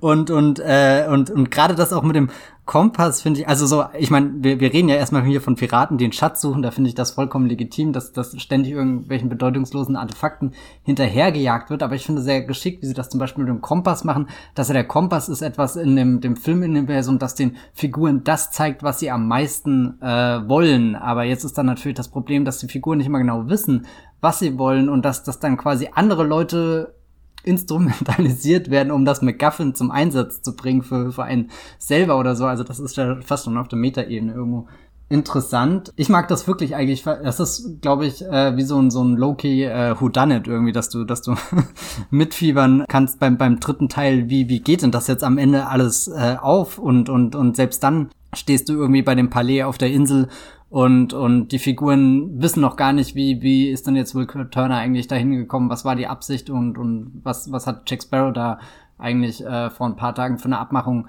getroffen, die er niemandem erzählt hat. Also das ist für mich wirklich ein, ein, großer Reiz, der diese Filme auch dann durchgängig lebendig macht. Also das, wo wir vielleicht im, im ersten Teil dann Richtung dritten Akt diese, diese Leerstelle haben, weil es halt doch sehr, sehr klar ist, worauf das Ganze hinausläuft. Da, da drehen ja Teil zwei und drei ziemlich ab und ich mag auch, wie, wie die, die Dialoge da alle so, so schön ineinander gehen. Also das hat für mich einen sehr, sehr tollen, tollen Rhythmus irgendwie. Ich habe immer das Gefühl, da, da sagt gerade aber auch jede Figur genau das, was sie sagen würde. Es ist zwar alles immer hart an der Karikatur vorbei oder teilweise bei, bei Figuren wie, wie Mr. Gibbs dann sogar direkt die, die Karikatur, aber es hat halt verschiedene Ebenen und dadurch ist das äh, nicht schlimm. Also du hast natürlich dein, dein, dein, dein Hauptzentrum, was sich so um äh, Elizabeth, Will und äh, Jack dreht. Dann hast du den, den erweiterten Figurenkreis, wo dann so Leute wie äh, Barbosa dazukommen und eben die Tom Hollander Figur, der James Norrington und dann noch außenrum, also quasi die, die, die dritte Runde ist dann so Pintel und Ragetti und oh Gott und eben äh, hier sein, sein, sein, sein Seemann und so. Äh, der Affe. Nee, ich habe da super viel. Der Affe natürlich, wobei das ist vielleicht sogar schon der vierte Kreis, weil das ist ja wirklich nur noch ein, Comic Relief, wobei sind Piddle und Ragetti auch arg viel mehr. Naja, sie haben ja alle irgendwo dann doch zum Beispiel ihre Momente, wenn sie, wenn sie dieses äh, Ich liebe dich gegenüber Tia Dorma sagen, was Barbossa so äh, äh, gefühlslos rüberbringt. Ich, ich weiß, weiß, nicht, wo, wo, wo Trans genau liegt, aber daran habe ich mich echt noch nicht, ja, fühle ich mich nicht übersättigt davon, sondern, sondern es ist eher ein, ein ganz viele Instrumente in einem Orchester spielen. ein äh, sehr tolles, mitreißendes Musikstück. Hm. An mir kommt es manchmal vor, als wollten sie so die Indiana Jones Narration kopieren. Okay, aber es ist so überladen, dass man den, den Mast vor lauter, nee, man sieht die, das Schiff vor lauter Mästen nicht mehr. die armen Hörer heute, die müssen wirklich einiges aushalten. Es tut mir echt leid, dass wir jetzt über Fluch der Karibik reden, aber da müsst ihr jetzt durch. Pech gehabt. Also ich, ich liebe Schiffe und äh, insofern ist das heute ein großer Glückstag für mich. Ähm, das ist halt so, weil bei, äh, ich weiß nicht, bei Jäger des verlorenen Schatzes hast du das ja auch, dass sie quasi von einem Ort zum nächsten rennen, mhm. um ähm, letztendlich die Bundeslade zu finden und sie müssen den Stab finden, um den äh, Ort zu finden, wo die Bundeslade drin ist und den müssen, dann muss er den da richtig hinstellen, damit das, die Sonne genau in dem Moment scheint, um da durchzustrahlen und so und ihm das auf der Karte zu zeigen, wo die Bundeslade vergraben ist und so. Also es ist ja jetzt von das perfekter Plot. Genau, es ist ja nicht so weit ähm, weg von äh, der Story von dem Fluch der Karibik-Film, nur es ist halt so äh, in diesen Abenteuerfilmen dieser Art ähm, schon sehr geradlinig, auch wenn sie vielleicht von äh, ähm, Süddeutschland bis zu einem Zeppelin und wieder zurück nach sonst wo reisen in, in den ähm, Indiana Jones Filmen, besonders natürlich dem dritten. Und bei Fluch der Karibik habe ich das Gefühl, dass so das, mh, mm, der erzählerische Drive, der das alles zusammenhält, weißt du, die Energie, die das alles zusammenhält, ähm, fehlt. Was würde ich aber eher den Drehbuchautoren anlassen, als ähm, jetzt jemanden wie Gore Babinski, der, glaube ich, alles rausholt, vor allem natürlich aus diesen äh, von dir auch schon angedeuteten ähm, ja, Erlebnispark-Momenten, Freizeitpark-Momenten de der Filme, wo die wirklich zu Live-Action-Cartoons werden. Das sind wirklich meine Lieblingselemente in der ersten Trilogie, die es bisher gibt. Deswegen ist, glaube ich, auch der zweite Film jetzt nach neuer, neuer Sichtung bei mir extrem aufgestiegen, weil ich mich halt oft sehr stark an ähm, Stephen Chow, den Regisseur von äh, Kung Fu Hustle, Shaolin Soccer äh, und wie sie alle heißen, erinnert, fühlte der eben auch so Live-Action Cartoon-Elemente mit äh, CGI-Unterstützung in seinen ähm, Filmen drinne hat, ähm, die sich niemand traut sonst im amerikanischen Kino. Und Stephen Chow macht es natürlich in einer anderen Filmkultur, wo das ähm, äh, eher noch zur Filmsprache gehört. Und dann hat man natürlich dann im zweiten Teil, weswegen er mir auch sehr gut gefällt, noch viel stärker, ähm, das hatten wir ja schon angedeutet, den Horror, vor allem natürlich den Körperhorror um Davy Jones und seine Crew, dieses ganze Meeresfrüchte-Buffet da auf der, äh, äh, äh, wie heißt das Schiff? Die Flying Dutchman. Flying Dutchman, äh, genau. Und das ist für mich so der, der Höhepunkt äh, von dieser Verschmelzung von Horror und Cartoon und Abenteuer. Überhaupt die Flying Dutchman und alles, was darauf mhm. passiert, mhm. ähm, muss ich sagen. Das hat mir jetzt beim zweiten, äh, oder nicht beim zweiten Mal schauen, ich habe ihn schon öfter gesehen, aber das hat mir beim Wiederschauen jetzt wirklich überraschend viel Spaß gemacht. Ich glaube, weil das auch am weitesten weg ist von dem, womit man halt Disney mittlerweile assoziiert. Mm, und das ist so der Exzess, ne, den, den man jetzt vermisst. Aber äh, ist, ist Davy Jones dein Lieblingsbösewicht der Reihe oder hast du noch jemand anders? Mm, na, Barbosa ist ja nicht nur ein Bösewicht, sondern wechselt ja irgendwann die Seiten. David Jones ist halt schon das Highlight. Allein wie der Typ aussieht, das ist halt, das hätte ich dir nicht besser in meinem schlimmsten Albtraum irgendwie hinmalen können wenn ich mich an irgendwas aus meinen schlimmsten Albträumen dann wirklich später nochmal so, so bildlich erinnere. Meistens sind es nur so Schemen, die du irgendwie drin hast, aber bei David Jones siehst du ja jede Tentakel, jedes Luftatmen kriegst du ja bei ihm mit, auch wenn ich nie eine Ahnung habe, wirklich wie seine Füße aussehen. Das finde ich sehr interessant, dass seine Füße sehr selten äh, oder oder das was was bei ihm halt die Füße wären gezeigt und er ist ja da so so eine Mischung und dann gibt's ja diese eine Szene, wo Will Turner versucht auch den Schlüssel äh, bei ihm zu klauen, während er auf seiner Orgel schläft äh, da haben wir übrigens schon wieder so, so, so ein McGuffin, dem, dem hinterher gejagt wird und Will Turner balanciert dann irgendwie so, so mit so Stiften oder Pinseln, weiß nicht, äh, die, die, die, die, die, die, die Tentakeln von David Jones, wie er da langsam versucht, äh, den, den Schlüssel rauszuholen. Also da, da, da sitzt du drin und hältst die Luft an, weil du Angst hast, dass gleich jemand irgendeine Orgeltaste drückt und dann der David Jones äh, aufwacht. Also er ist auch wirklich äh, bedrohlich, so da, da die, sein, seine Einführung auf diesem, diesem Schiff, was halb untergegangen ist und, und wie er da reinstapft und, und die, die, die, dieses dum, dum, äh, ist natürlich sehr viel Bach auf einmal im Soundtrack. Ähm, doch, das ist, äh, da ist äh, Flucht der Karibik am Peak seines, seines Schauerseins auch irgendwie. Ja, da wird schon. Ist, ist Schauerseins ein Ohr, äh, ein Wort? Ein Ohr bestimmt nicht. Es wird, David Jones hat bestimmt schon das eine oder andere Ohr mit seiner, ähm, in Anführungszeichen, Hand äh, abgeschnitten. Mir hat nur gefehlt, dass jemand noch den Kopf abklipst, äh, so, weil wozu ja. hat man sonst so eine Krabbenpfote? Naja. Ja, ich hatte auch das Gefühl, dass das da, dass die Reihe so im zweiten Teil ihren Höhepunkt erreicht, so. Alles, was man so an Fantasie und Horror und äh, cartooneskem Abenteuer und Dramatik äh, und dann noch an Kraken-Action äh, in einem, oh ja, der Kraken. Dass, dass man das halt auch einfach so sieht und, und also so, ich finde es sehr toll, dass du am Anfang erstmal das Schiff hast und schwupp ist das Schiff weg. Dann das zweite Mal hast du schon ein paar mehr Details und siehst, wie die Tentakeln hochkommen und wie man es rein theoretisch verteidigen kann. Und beim dritten Mal, wenn dann die, diese riesengroße Kraken-Action-Szene ist, dann, dann kennst du ja schon eigentlich diese Figur sehr gut, aber trotzdem ist es, die, sie zu enthüllen und, und dann dieser Shot, wo Jack Sparrow ihm gegenübersteht, sich hineinstürzt und oh, alles sehr schön vorbereitet. Genau, also man hat quasi das ähm, Haustier von Davy Jones als großen Big Bad im Finale des zweiten mhm. Teils, was für mich auch einfach eine schöne Abrundung des Ganzen ist, weil dann eben auch das Monsterfilm-Element nochmal so hoch 10 äh, äh, finalisiert wird, äh, mit dem Riesenkraken, den es da zu äh, bewältigen gibt, der ja aussieht wie ähm, die Kinnlade von Davy Jones gespielt von äh, Bill Nye, den man hier explizit nochmal loben muss, weil ich fand es auch sehr schön, dass man Bill Nyes Gang und seine ganze miesmutige mhm. Art, die er manchmal ähm, ironisiert und manchmal nicht ironisiert, da gibt, äh, unter diesem CGI-Gewusel da in seinem Gesicht, äh, äh, immer, dass man das alles erkennen kann, fand ich sehr schön. Und ja, dann kommt Edward's End, den ich, äh, wie gesagt, da konnte ich leider nichts ähm, neu entdecken, fürchte ich. Ich fand den sehr, sehr anstrengend. Und ich muss wirklich sagen, weil wir ja schon bei Finales äh, sind äh, in dieser Reihe, dass, und das ging mir damals im Kino schon so, das Finale, glaube ich, viel von dem vorweggenommen hat, was ich an den Avengers-Filmen hasse. So. Und jetzt überlasse ich dir den restlichen Podcast. wow. Also einfach dieses, dieser Strudel, den finde ich so furchtbar. Ich finde es furchtbar, dass sie die Göttin Calypso diese ganze Liebesgeschichte aufbauen, Ex-Liebesgeschichte, das Drama, ähm, die einzelne Träne, die über Davy Jones äh, Wange tropft, äh, eine sehr schöne, giffige Szene, auf jeden Fall.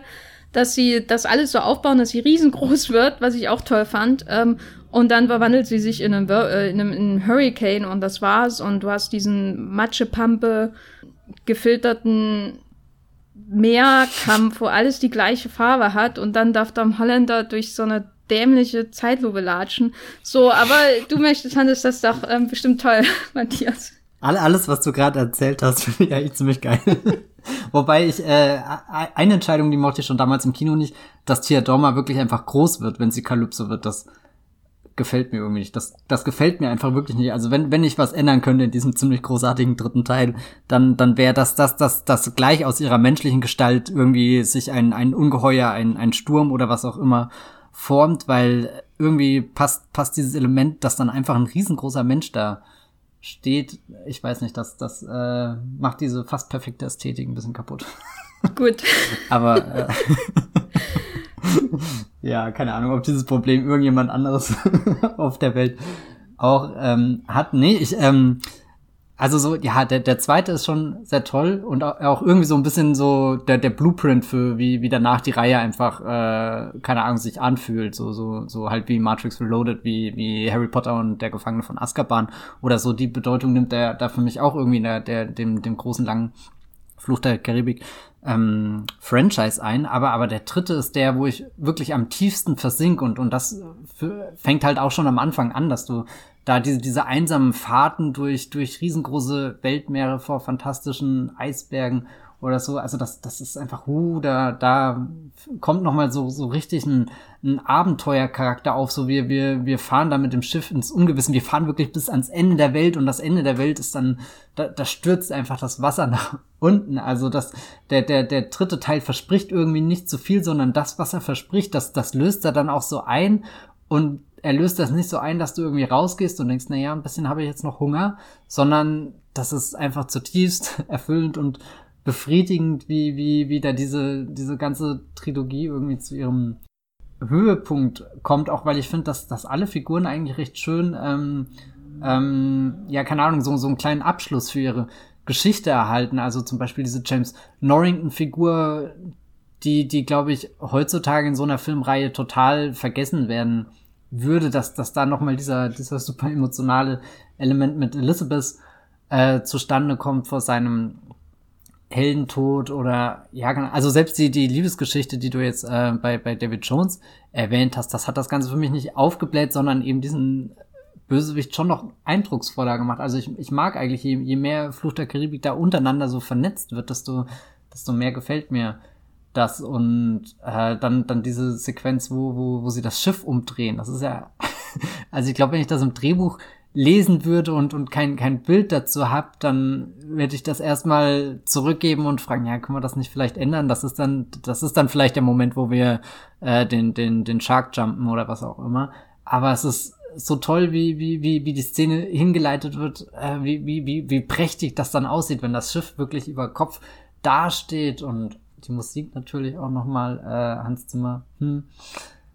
Ich komme hier echt drüber wie so ein elender Fanboy. Ich hasse den Podcast jetzt schon. ähm. du, sei froh, du musst ihn ja nicht schneiden. So. Na, ähm, ja, aber ich, ich, ich habe Angst, dass das hören ja auch andere Leute. Und irgendwann sagt mal in zehn Jahren jemand, oh Gott, das ist einfach nur der, der damals so auf Flucht der Karibik abgegangen ist. Äh, ja, und das ist der, der heute es immer noch tut, würde ich sagen, in zehn Jahren. aber ähm, ähm, also mir gefällt prinzipiell die Idee, dass sie da wirklich ans Ende der Welt reisen und auch ähm, ja die ganze Sache mit dem Schiff umdrehen. Aber was ich schon sehr bezeichnend fand für die Probleme, und ich bin ja eigentlich jemand, äh, also mir sind Drehbücher eigentlich völlig egal, ne?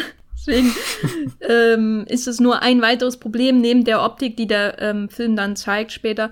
Ähm, was ich schon recht bezeichnend war, war eben die, war dann diese ähm, Erkenntnis, dass Jonathan Price, als der Vater, der mhm. den Vater von Elizabeth Swan spielt, den ähm, Governor, glaube ich, oder irgendwas, den Kolonialherrn eben, äh, den netten Kolonialherrn, äh, nicht den bösen Kolonialherrn von der East India Company, ne? Die sind ja noch viel schlimmer als die anderen Kolonialherren. Der diesen spielt und da gibt's ja diese Szene, wo er da auf dem Boot da lang fährt und klar wird, dass er auf dem Weg ins Reich der Toten ist. Ne? Mhm. Und das erste, was er sagt, ist ähm, expositionellen Dialog, damit wir alle auf einem Stand sind mit Elizabeth und Co. und wissen, warum dann jetzt was passiert und was als nächstes gemacht werden muss. Und das fand ich dann schon so ein bisschen stellvertretend für so die, die unterliegende Schwäche dieser Abenteuerfilm-Drehbücher, die es ja im Grunde immer noch sind, ne? Also Abenteuer im Sinne von, wir haben jetzt eine Aufgabe, wir müssen da hinreisen, um das und das zu machen. Und dann gibt's eben noch Liebesfilm, Horrorfilm, Piraten, alle möglichen anderen Elemente, Fantasy natürlich, die da hineinspielen. Und ähm, die große emotionale Szene, wo Elizabeth merkt, dass ihr Vater tot ist, äh, wird mit expositionellem Dialog von ihm eingeleitet und dann ist er auch wieder weg. Und das fand ich schon problematisch. Hat mich an The Last Kingdom erinnert, was ich gerade schaue. äh, und das ist kein Lob. Also das ist dann immer der Moment, wo ich das Gefühl habe, dass das große Drama sehr dünn ist. Weißt du, es ist quasi mhm. auf, auf, nicht auf großen, starken ähm, Säulen bauen, sondern eher so auf Zahnstochern. Und wenn man eins wegschnipst, ähm, dann, dann fällt das alles in sich zusammen. Das, aber wie gesagt, sehe ich eher so ein Grundproblem bei ähm, Ted Elliott und Terry Rossio, die die Drehbücher für die ersten ähm, vier Filme zusammengeschrieben haben. Wobei ich das, das große Drama, das ist eigentlich was, was ich erst später in der Reihe so entdeckt habe oder, oder als ich die Reihe dann, dann zum ersten Mal irgendwie so aus einer neuen Perspektive geschaut habe und irgendwie über diese, dieses erste Level von du hast das Piratenabenteuer zu dem zweiten Level, du hast da diese ganze äh, keine Ahnung, Piratenmythologie mit Monstern, mit Kreaturen und so.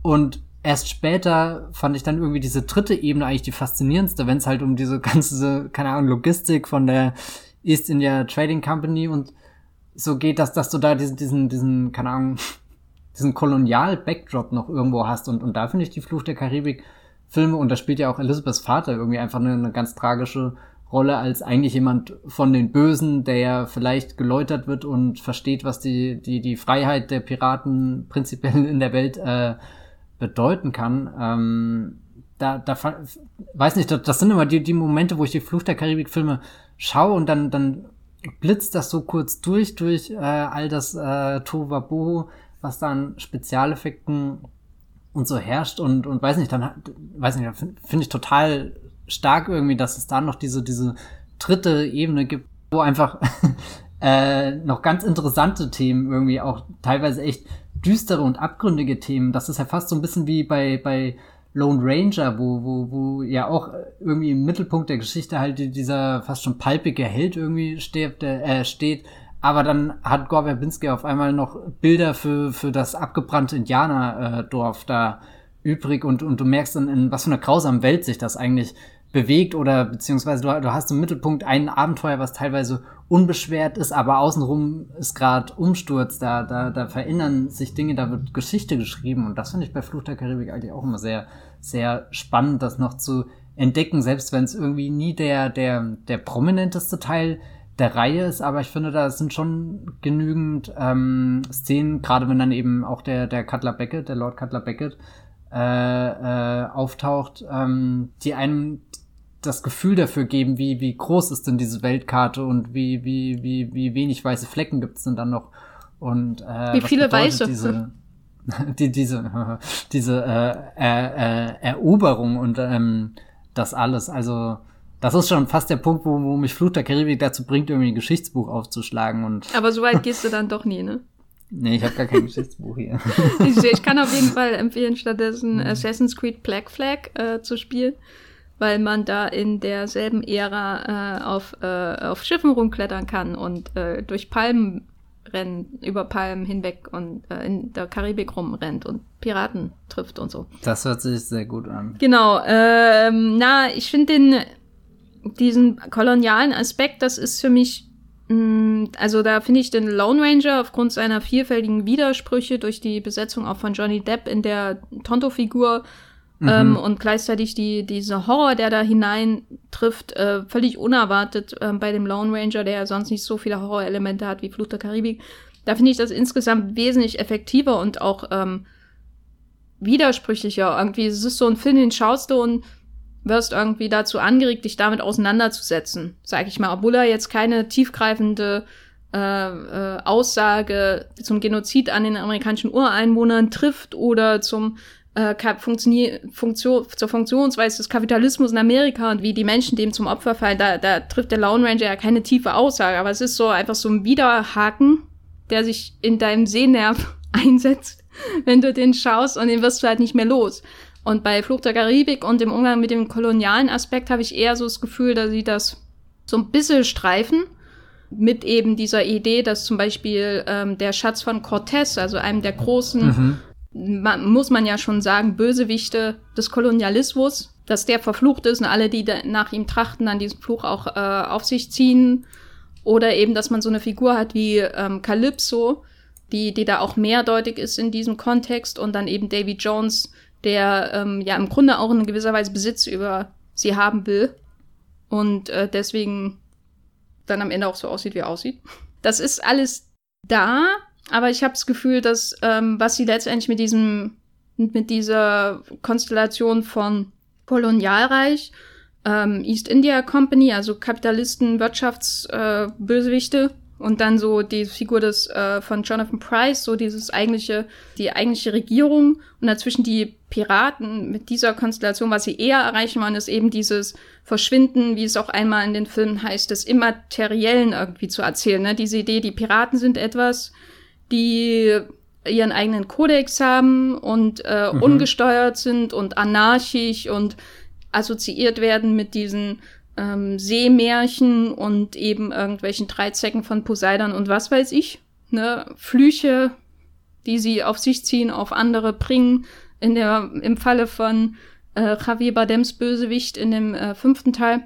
Und dann hast du eben so jemanden wie die, die Tom Hollander Figur von der East India Company, die ähm, dass die, die Fantasie ja im Grunde aus der Welt treiben, ne? Wenn da am, ähm, ich glaube am Anfang vom dritten Teil diese sehr, sehr gruselige äh, Sequenz ähm, zu sehen ist, wo, wo die Leute nacheinander gehängt werden mhm, und mhm. die Körper aufgeschichtet werden, wo ich dachte, Jojo Rabbit würde da schreiend aus dem Zimmer rennen, ne? Also der ganze Film, meine ich. wie, wie schockierend das ist, in Jojo Rabbit die Füße von einer gewissen Person zu sehen.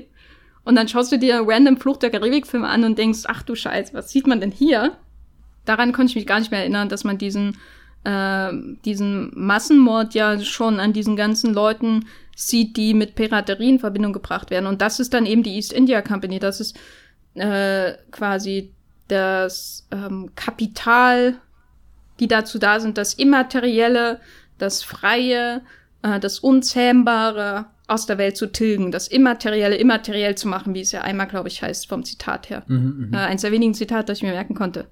Aber das ist doch deutlich mehr als gestreift schon. Also nee, allein, das, aber das Szene ist ja nicht, das hat ja nichts mit Kolonialismus zu tun. Weißt du, das meine ich mit gestreift. Sie streifen das Problem des Kolonialismus und dass Jonathan Price Supi Papa äh, das ganze Land ausbeutet, aber gleichzeitig haben sie so gut wie maximal immer nur ein Speaking-Part oder einen größeren für äh, eine Person of Color. Sie ähm, zeigen nie, wie die Konsequenzen aussehen, so wie zum Beispiel die Konsequenzen aussehen in ähm, Lone Ranger für die Leute, die Opfer des Kolonialismus letztendlich werden.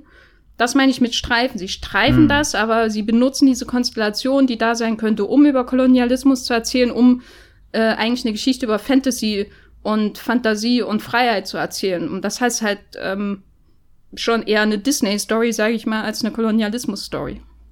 Vielleicht ist da auch bei mir einfach das Problem, dass ich da sehr gewillt bin, mich sehr tief in die Reihe reinzudenken und dann auch schon äh, genügen mir irgendwie diese, diese Anstoßbilder oder eines der stärksten Bilder überhaupt in der ganzen Reihe, finde ich, am ersten vom zweiten Teil, äh, am Anfang vom zweiten Teil, wenn ähm, du diese äh, Schiffe von, von Lord Cutler Beckett siehst, die, die langsam in den Hafen von äh, äh, Port Royal einfahren und dann, dann steht da der, der, der Offizier, oder ist das sogar schon Cutler Beckett, also ich weiß nicht, woher kennst du nur die Silhouette, steht da mit seinem Pferd auf dem kleinen Ruderboot und, und es regnet und so.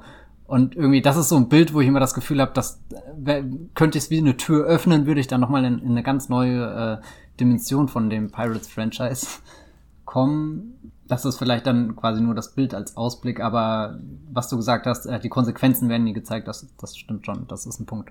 Lass mal Gorwebinski hinter uns ja, oh je, schade. Hm, Oder möchtest du noch was zu seiner Trilogie sagen? Weil wir haben ja noch äh, ein paar Tagungspunkte. Nee, lass uns bevor äh, wir von Bord gehen können. von Bord, tschüss. Sprungbrett und Abgang. Weil der Gore, der ist ja dann. Ich finde, Kann, kann, kann ich noch einen abschließenden Punkt sagen? Äh, aber äh, natürlich. wir werden ja gleich auch über äh, die Figur reden, die jetzt diese Reihe weiterführt. Und das bedeutet ja ganz konkret, dass zwei wichtige wegfallen, nämlich Will und Elizabeth. Und ich finde gerade Elizabeth ist so mit Abstand eine der, der unterschätztesten Filmfiguren, die es irgendwie in den letzten 20 Jahren im Kino zu sehen gab. Also ich bin manchmal verblüfft, wie, wie wenig kulturellen Impact die hatte, weil für mich war das eigentlich immer eine, eine wahnsinnig inspirierende Figur und auch die, wo, wo den, den, ihren, ihren, ihren Arc, meinetwegen, in diesen drei Teilen am, am, am, am größten und irgendwie am rundesten auch so, so äh, schafft. Also, dass, dass du anfängst und, und am Anfang ja im wahrsten Sinne des Wortes in ein Korsett geschnürt wirst und, und gar nicht mehr atmen kannst, bis am Ende, dass du Piratenkapitän bist. Gut, das hört sich jetzt super banal an, wenn man das einfach nur äh, diese, diese zwei Kontraste gegenüberstellt, aber irgendwie hatte ich immer das Gefühl, dass das gerade auch Kira Knightley da, dass, dass sie da eine der, der großen, keine Ahnung, Blockbuster-Figuren in den 2000ern gespielt hat und, und oft dann im Schatten von einem gewissen Jack Sparrow steht. ich wollte eine Lanze für Elizabeth Swan äh, brechen, die definitiv eine meiner Lieblingsfilmfiguren ist. Ich Punkt. mag Elizabeth auch, obwohl ich jahrelang Probleme mit Kira Knightley habe und sie immer haben werde. Okay, nee, ich glaube tatsächlich ist Fluch der Karibik äh, der Startschuss für Fluch der Kar äh, Kira Knightley ist awesome und uh, sie hat den Joe Wright Film mitgespielt. Gut. Für mich war sie immer die, die eine aus Kick It Like Beckham. Kira, Den habe ich ja auch auf DVD. Na, das wundert mich überhaupt nicht hier. Äh, beim Kira Knightley Komplettisten. Ähm, ja, Kira Knightley, ähm, eine Sache zu den beiden, weil sie werden auf jeden Fall fehlen und sie werden noch stärker fehlen, je mehr die Sequels versuchen, Ersatz zu finden. Ne? Mhm. Ist ja leider so. Ich finde es, was mich beim jetzt Wiederschauen der Reihe und auch mit Blick auf die ganze Entwicklung von Disney und überhaupt Blockbustern, äh, was mir da aufgefallen ist, ich finde es einfach sehr, sehr schön, dass es sich in der Reihe um ein Liebespaar dreht. Und ich glaube, eins meiner Probleme mit der Reihe ist, dass sie immer, dass sie in späteren Zeiten so die Mythologie und so, dass das alles so wichtig wird, weil es eben Franchise ist, ne? Und alle sind mit allen Verwandten und bla bla bla. Während der Kern der Geschichte ja nicht Jack Sparrow ist, sondern dieses äh, äh, eigentlich nicht so charakterstark, aber trotzdem irgendwie nachvollziehbare, nette, kleine, harmlose Liebespaar. Will Turner und Elizabeth Swan. Äh, und äh, ich glaube, durch diese ganze Sache auch mit Jack Sparrow und äh, die Situationen, die sich ergeben, hat die Reihe und auch das ein oder andere Sequel ähm, auf jeden Fall mehr, ich weiß nicht, äh, äh, zum Teil auch mehr Erotik, das hat es ja schon angedeutet. Es gibt ja dann auch die Szene, wo Jack Sparrow und äh, hier die Figur von Penelope Cruz, wie er mhm. irgendwie an ihrem Bein rumfummelt. Ich hab's nicht mehr so genau im Kopf, aber da war ich. Aber das sind schon Szenen, die, die irgendwie, also da, da frage ich mich, das ist auch so, so, so irgendwie so, so, ein, so ein Ding, was einfach durchgerutscht ist, oder? Das hättest du doch heute in einem Disney-Blockbuster ja, gar nicht mehr und drin. Vor allem nicht in diesen entsexualisierten Marvel- ja. Sachen, also wo man noch so irgendwie so ein Höhe, Chris Hemsworth hat kein Hemd an und das ist dann der Höhepunkt der Gefühle von wie vielen Filmen mittlerweile, also wirklich. Äh, und Über 20. Genau, und bei Pirates hast du vielleicht nicht so viele nackte Chris Hemsworths oder so, aber dann eben so eine, so eine, so was ganz Simples, äh, was früher halt das Kino irgendwie auch zum Teil wenigstens am Leben gehalten hat, nämlich eine Liebesgeschichte. Das finde ich einfach sehr schön, dass ein Blockbuster, dass es eine Blockbuster-Reihe gibt, die sowas in ihrem Zentrum hatte, zumindest zeitweise. Genau. Deswegen hat mir dann im Sequel ehrlich gesagt auch die ganze Geschichte mit Sam Cleflin und der Meerjungfrau gefallen.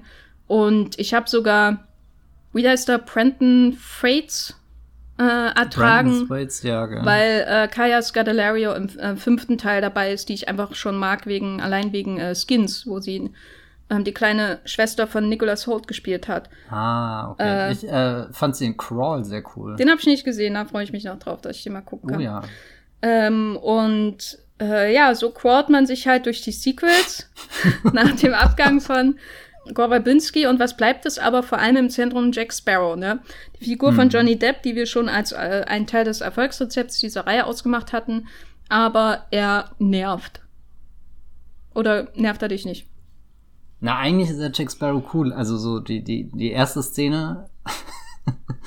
also mehr als die. Also so, es tut mir irgendwie leid, dass Jack Sparrow sich so im Lauf der Zeit in diesen heimlichen Bösewicht für mich der Reihe entwickelt hat, aber irgendwie macht Teil 4 und 5 halt deutlich, dass er selbst als Hauptfigur sehr wenig hergibt, weil er ja am, dann am besten ist, wenn er eben auf diesem schmalen Grat zwischen eigentlich ist das nur ein Trunkenbold und vielleicht hat er doch seinen genialen Plan so. Hat er, hat er sich das, das fällt ja auch irgendwann mal in den ersten drei Teilen, wo, wo irgendjemand fragt, hat er sich das wirklich, äh, hat er das so geplant oder, oder spielt das ihm gerade wirklich so in die, in die Karten?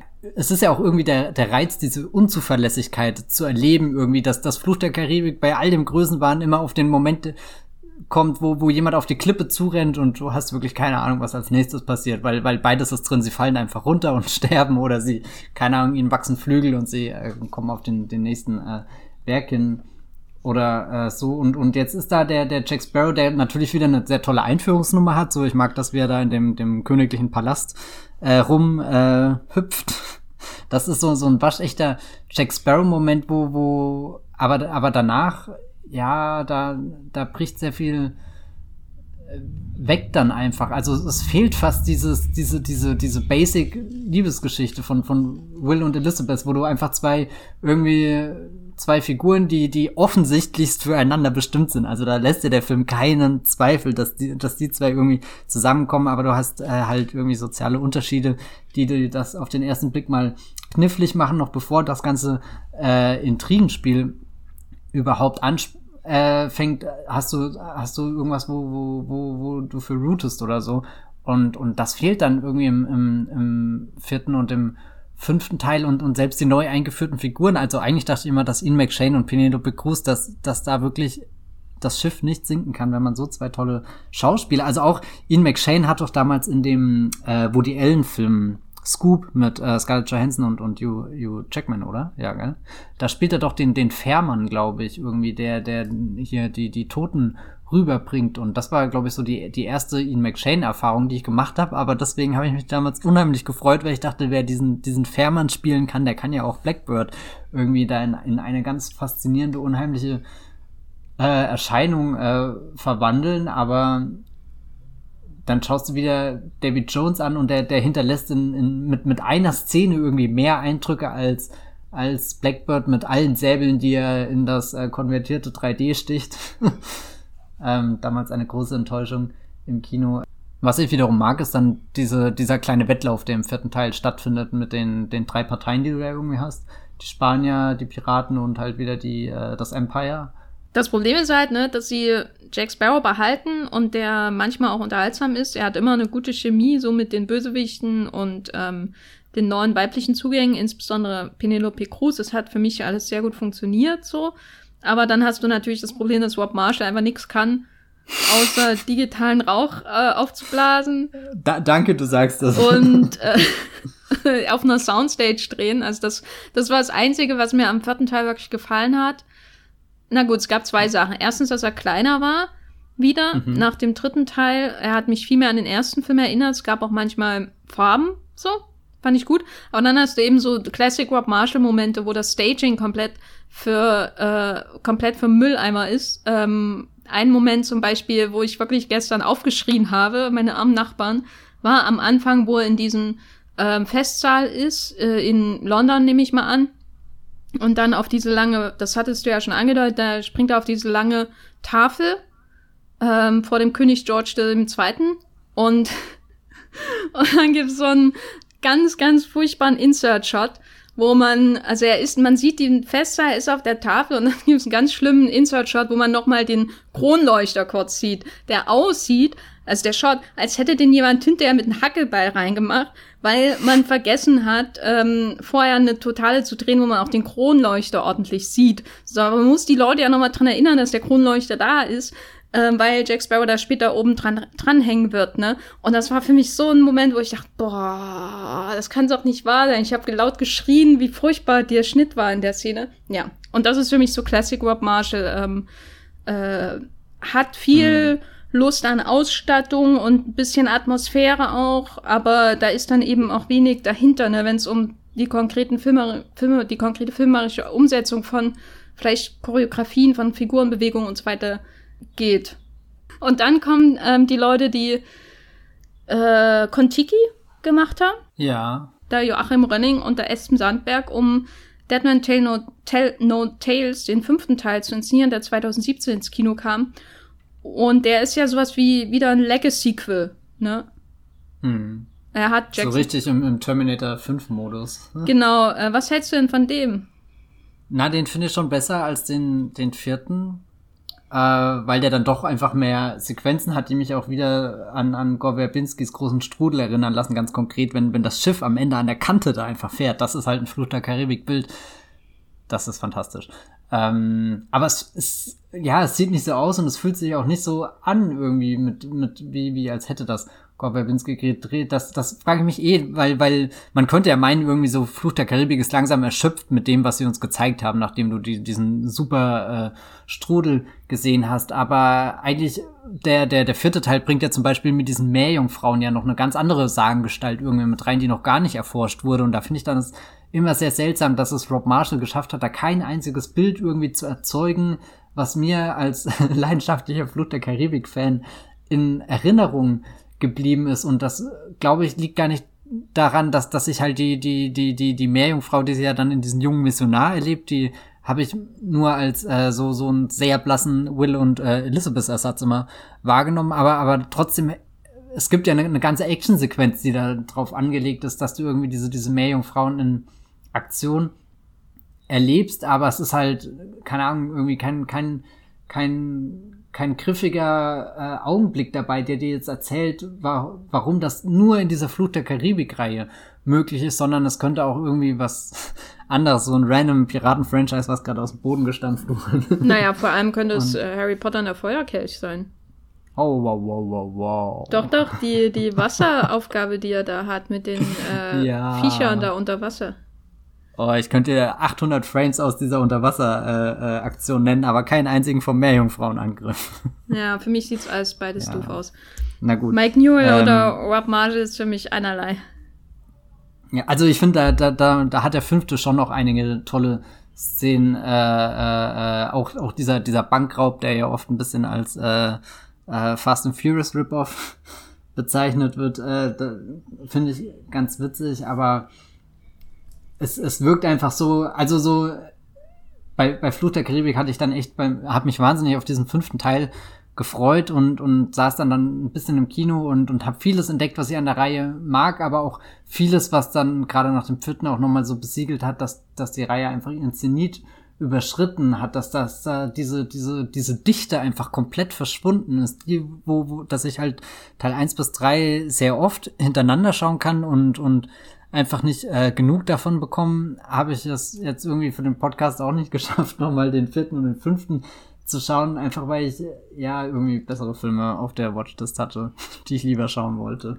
Ja, der fünfte mhm. wurde geschrieben von Jeff Nathanson, der in seiner Filmografie hat Speed 2 Cruise Control. Ah. Warschau 2. Willem Dafoe. Äh, Warschau 2 und 3. Äh, dann aber auch Catch Me If You Can und The Terminal, immerhin. Aber wo es mir dann schon auffällt, ähm, woher vielleicht die Probleme von ähm, Pirates of the Caribbean Dead Men Tell No Tales ähm, kommen. Er hat auch Indiana Jones and the äh, Kingdom of the Crystal Skull mitgeschrieben, also den vierten Indiana Jones Film, der ja auch sowas wie ein Legacy-Sequel ist. Ne, bevor dieser Begriff durch, ich glaube, Matt Singer war es, geprägt ja. wurde. Also ein Film, der neue und alte Generation verbindet, der gleichzeitig fortsetzt, aber auch irgendwie ein Neustart ist. Ähm, und dann eben, und das hatte ich auch im Vorgespräch angedeutet, mich auch sehr, sehr stark erinnert hat, also jetzt ähm, der Fluch der Karibik 5, an Rise of Skywalker, den äh, letzten Star Wars-Film, weil ähm, hinterher oder weil man das Gefühl hat, der steht irgendwie unter so einem Sequel-Druck und äh, muss dann irgendwie so ein riesigen, riesiges Päckchen zusammenschnüren, ne? Das mhm. aus allen Ecken und Enden irgendwie quillt. Ähm, die Schnur ist bis zum Reißen gespannt äh, und, und dann muss eben noch die äh, Kaya Scandalario-Figur mit Barbossa verwandt sein, obwohl das doch völlig egal ist, ne? Warum? Weil die Mythologie es eben so will, dass da alles zusammengehört und die Neuen auch eine Verbindung zur Vergangenheit haben. In dem Fall eben, es ist das nicht nur einfach ein neues Liebespaar, das äh, irgendwie zehn Jahre jünger ist als Kira Knightley und Orlando Bloom, sondern eben auch, äh, es hat eine ähm, weit hergeholte Verbindung zu der Urfriend äh, zu, zu der zu den zum ersten Film und überhaupt dieser diesen Urfiguren der Reihe, nämlich in dem Fall äh, Jeffrey Rushs ähm, Barbossa.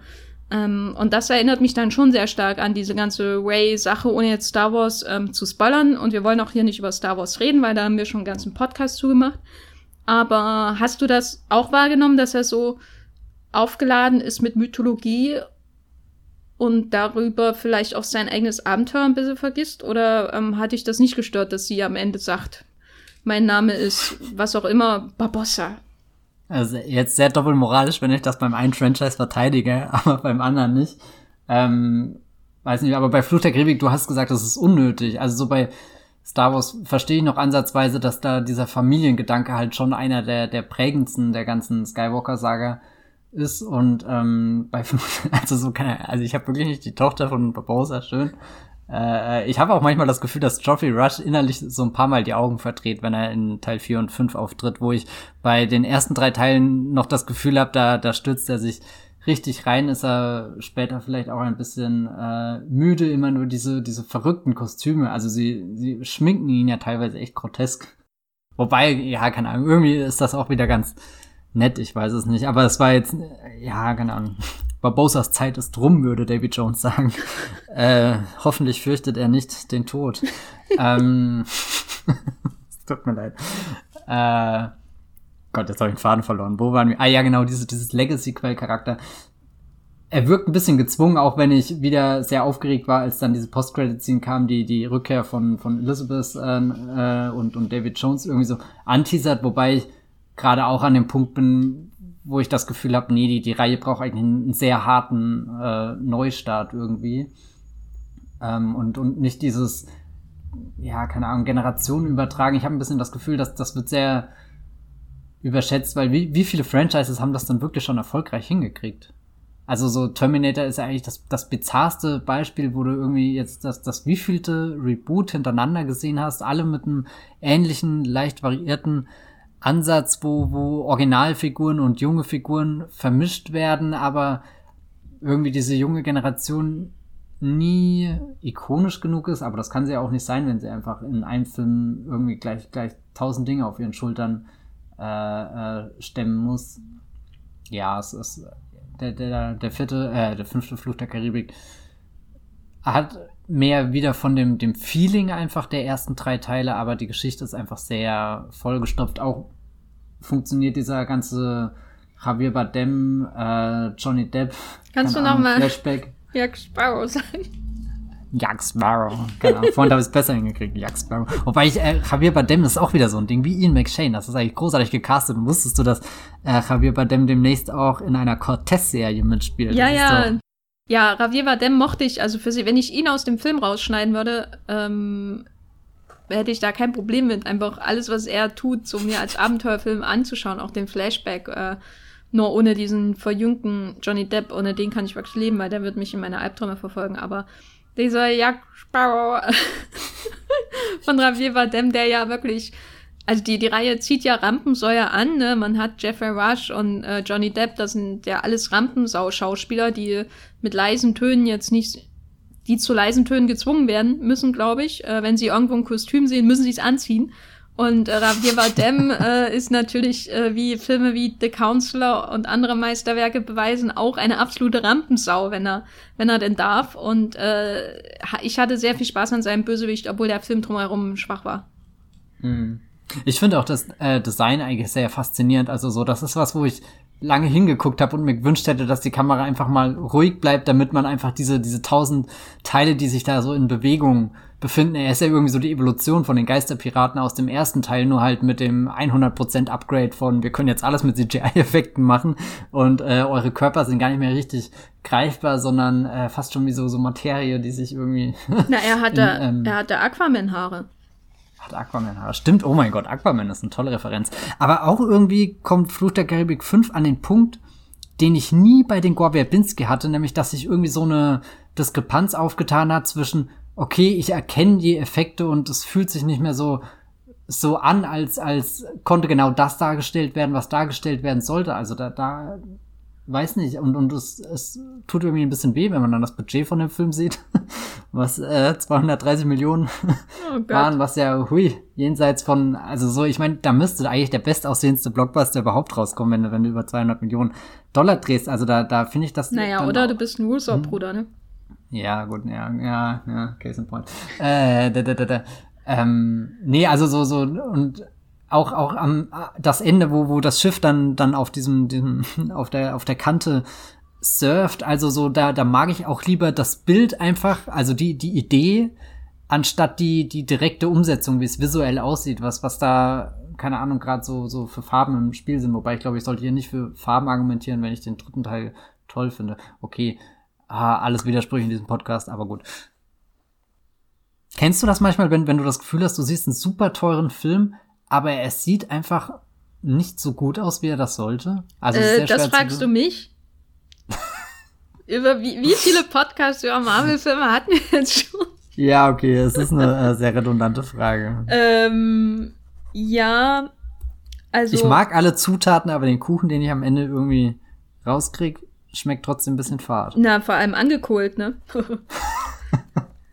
Ja, ich glaube, das Problem ist einfach auch so eine Diskrepanz zwischen Horrorelementen und dem Rest. Also das kommt alles nicht so organisch zusammen wie bei Gore Verbinski. Mhm. Es gibt so ähm, Szenen, wo er zum Beispiel in, zum, zu diesem äh, auf dem Schiff zu dem Verlies kommt, in dem äh, Brandon Fates äh, äh, gefangen ist und äh, man sieht so, wie, wie Javier Bardem da in, fast in Zeitlupe dahin läuft und das ist schon ultra gruselig, aber das ist es dann halt auch und es ist alles, äh, na und man sieht halt, wie Leute verbrennen. äh, in dem Flashback, wo man sieht, wie sein ähm, Schiff da reinfährt in diese Spalte. Aber es ist halt am Ende doch eher so ein, sage ich mal, Aquaman-Finale und alles nicht so äh, nicht so episch wie in den anderen Filmen, was vielleicht auch ganz gut ist vielleicht, äh, aber der, der Horror weicht dann halt auch aus dem Film, habe ich das Gefühl. Also es gibt so Momente, wo sie versuchen anzuschließen an Gore Verbinski, auch eben in Gestalt dieses Bösewichts. Und wenn man zum ersten Mal sieht, wie sich sein Schiff aufklappt, um das andere zu verschlingen, das fand ich schon sehr beeindruckend. Schöne Idee auch einfach, äh, um die, die Schiffe, den Schiffen mal ein mhm. Update zu geben, die da so rumfahren in der Reihe. Ähm, aber es wird halt, es, es, es wirkt halt immer so, als wollten sie diesen Stil vereinen mit dem, was sie selber eigentlich machen wollen und dann mit dem Anspruch von einem großen Disney-Blockbuster, wie die eben heute aussehen. Und das ist dann eben eher, was man dann so im Finale hat, was eine nette Idee ist. Äh, aber ja, ich hätte mit dem Finale wahrscheinlich einmal weniger Problem, wenn die ganze Barbossa-Sache nicht passieren würde. die, weil Barbossa ist eine meiner Lieblingsfiguren der Reihe und die haben den komplett ruiniert und jetzt kann ich ihn nie wieder anschauen. So, fertig. Oh nein. Vor allem, weil er auf einmal auch äh, äh, eine Tochter will und den Kompass anschaut und so. Und ich denke mir, ach, jetzt reicht's aber. Der hat alle äh, ständig betrogen und so. Ähm, die wollen sich, wollten sich vor ein paar Teilen noch alle gegenseitig umbringen. Und jetzt äh, äh, äh, weint er einer Tochter hinterher, die er äh, vor einem äh, Waisenhaus abgesetzt hat. Also bitte. Wie findest du den äh, die Rückkehr von von Orlando Bloom als Will Turner? Weil ich finde das sehr faszinierend in dem Film. Ich weiß nie, ob das jetzt einfach nur ein Cameo oder doch eine Rolle ist. Also so. Naja, dadurch, dass er am Anfang schon da ist, ist es kein Cameo. Ja, ja, nee, ich, nee, ich meine, mir ist klar, was es ist, aber also er fällt halt teilweise so weit wieder aus dem Film raus, dass, dass ich sie nie richtig abkauft, dass er da da ist. Irgendwie, das finde ich ein bisschen schade, weil er eigentlich naja, mag Orlando das, Bloom. Das ist sowieso mein Eindruck bei Orlando Bloom als Schauspieler. Hey, ja, ja. Aber er hat auch große Filme gedreht hier, Kingdom of Heaven. Director's Cut meinst du? äh, ja, oh. ja, das ist immer das. Er hat auch Kinder, Kingdom of Heaven getreten, ja. Also. um einfach von dem Thema abzulenken. Bevor wir ja noch anfangen, über die, die äh, fähigen Fähigkeiten und Unfähigkeiten von Ridley Scott zu sprechen. Ähm, ein, ein Podcast für sich, würde ich sagen. Mit sehr unterschiedlichen Meinungen hier. Ähm, können wir ja mal einen Ausblick geben, weil es soll ja angeblich vielleicht ein Reboot kommen der Reihe.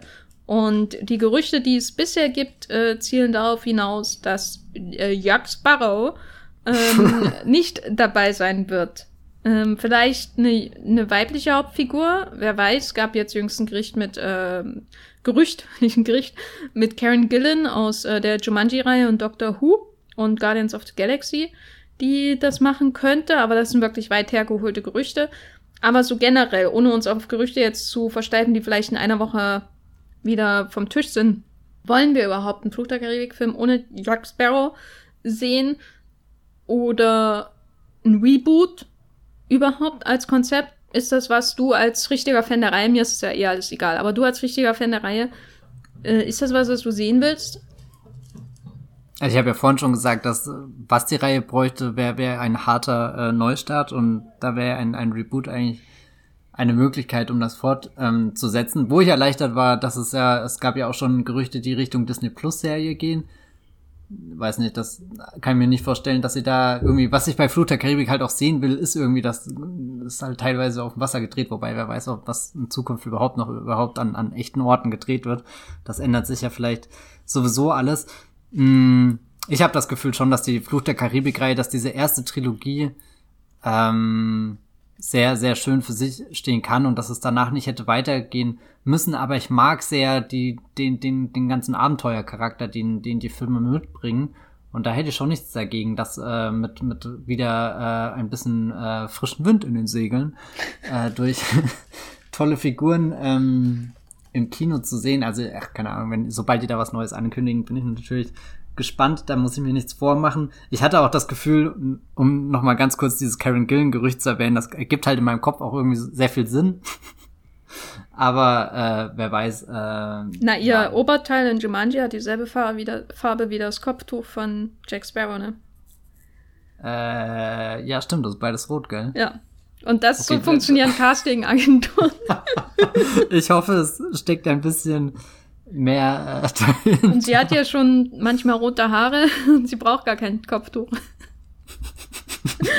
Vertrag unterschrieben. Wir sparen äh, 100 Millionen Dollar Budget für äh, das Kopftuch, was wir übrigens die Fluch der Karibik-Filme hatten, äh, laut dem Hollywood Reporter, äh, der hatte vor ein paar Jahren einen Bericht, wo es hieß, zwei Millionen Dollar Budget für äh, die Snacks bei Teil 2 und 3, also nur damit wir mal so Verhältnisse haben. Ich hoffe, das waren ähm, ausschließlich äh, Krabben- und Shrimp-Cocktails. Ich weiß gar nicht, was gibt's da? Ich war noch nie an einem Film Filmset, was, was haben die da so beim, bei, bei Snacks Bar? Ist da, also. Na, was Ahnung. zu knabbern, Sandwiches. Äh, aber sind dann einfach nur so ein paar Salzstangen da? Das wäre ein bisschen traurig, oder? Na, zwei Millionen Dollar teure Salzstangen, würde ich sagen. Okay. Betröpfelt mit den getrockneten Tränen von, Von ähm, David Jones. von Sony Executives. Autsch, das ist ja richtig, richtig grantig auf einmal hier. Das ist ja, ich fühle mich wie in Flut der Karibik 2 und 3, wenn sich jeder den anderen hier gerne an die Gurgel geht. Oh je. Gut, Ja. gut, mir ist es egal. Aber ich habe mich, also ob noch was kommt, meine ich. Nicht, dass das Snackbudget so groß war. Das ist mit einer der interessantesten Informationen im Kontext, äh, im Kontext der ganzen Reihe. Ich habe Oder ich glaube, das macht auch den Podcast, wer, also wer jetzt noch nach fast zwei Stunden zuhört, deswegen hat sich's gelohnt, oder? auf jeden Fall. Äh, ich habe mich jedenfalls überraschend gefreut, die Filme nochmal zu schauen, beziehungsweise zum Teil gefreut, es ertragen, die anderen beiden zu schauen. Und ähm, es hat sich für mich insofern gelohnt, als ich den zweiten Teil auf jeden Fall jetzt anders betrachte. Und ähm, insofern kein sinnloser Podcast, würde ich sagen.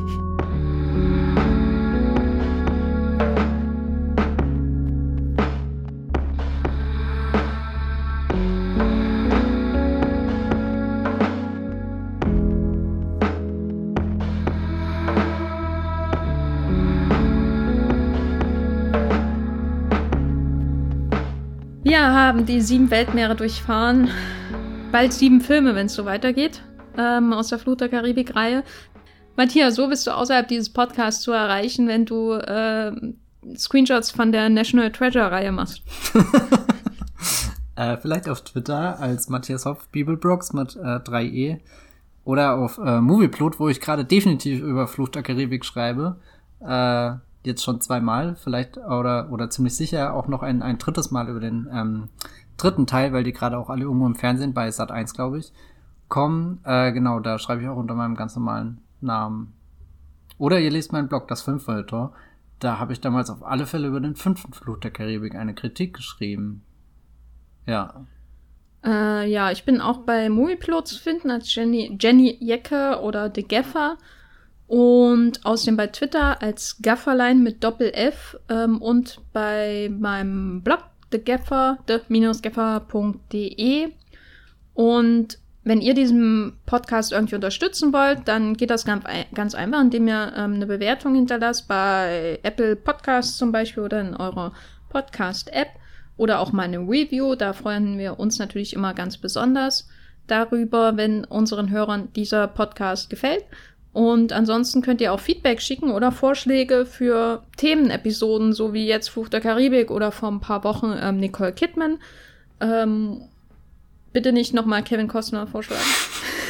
Und zwar, indem ihr entweder an unsere Twitter-Handles schreibt, also äh, Bibelbox Gafferlein oder at Wollmilchcast oder an feedback at wollmilchcast.de. Eine Flaschenpost, wenn ihr die im Landwehrkanal aussetzt, weiß ich nicht, ob das bis zu mir kommt. Ich war lange nicht mehr draußen. Ich habe den Landwehrkanal seit vielen, vielen Wochen nicht mehr gesehen. Ich weiß nicht, ob da überhaupt noch Wasser drin ist und äh, wie das da gerade aussieht. Nature is healing, Jenny. Da ist so viel Wasser drin, das glaubst du gar nicht. Okay. Ähm, vielen Dank fürs Zuhören und bis zum nächsten Mal. Tschüss. Ciao.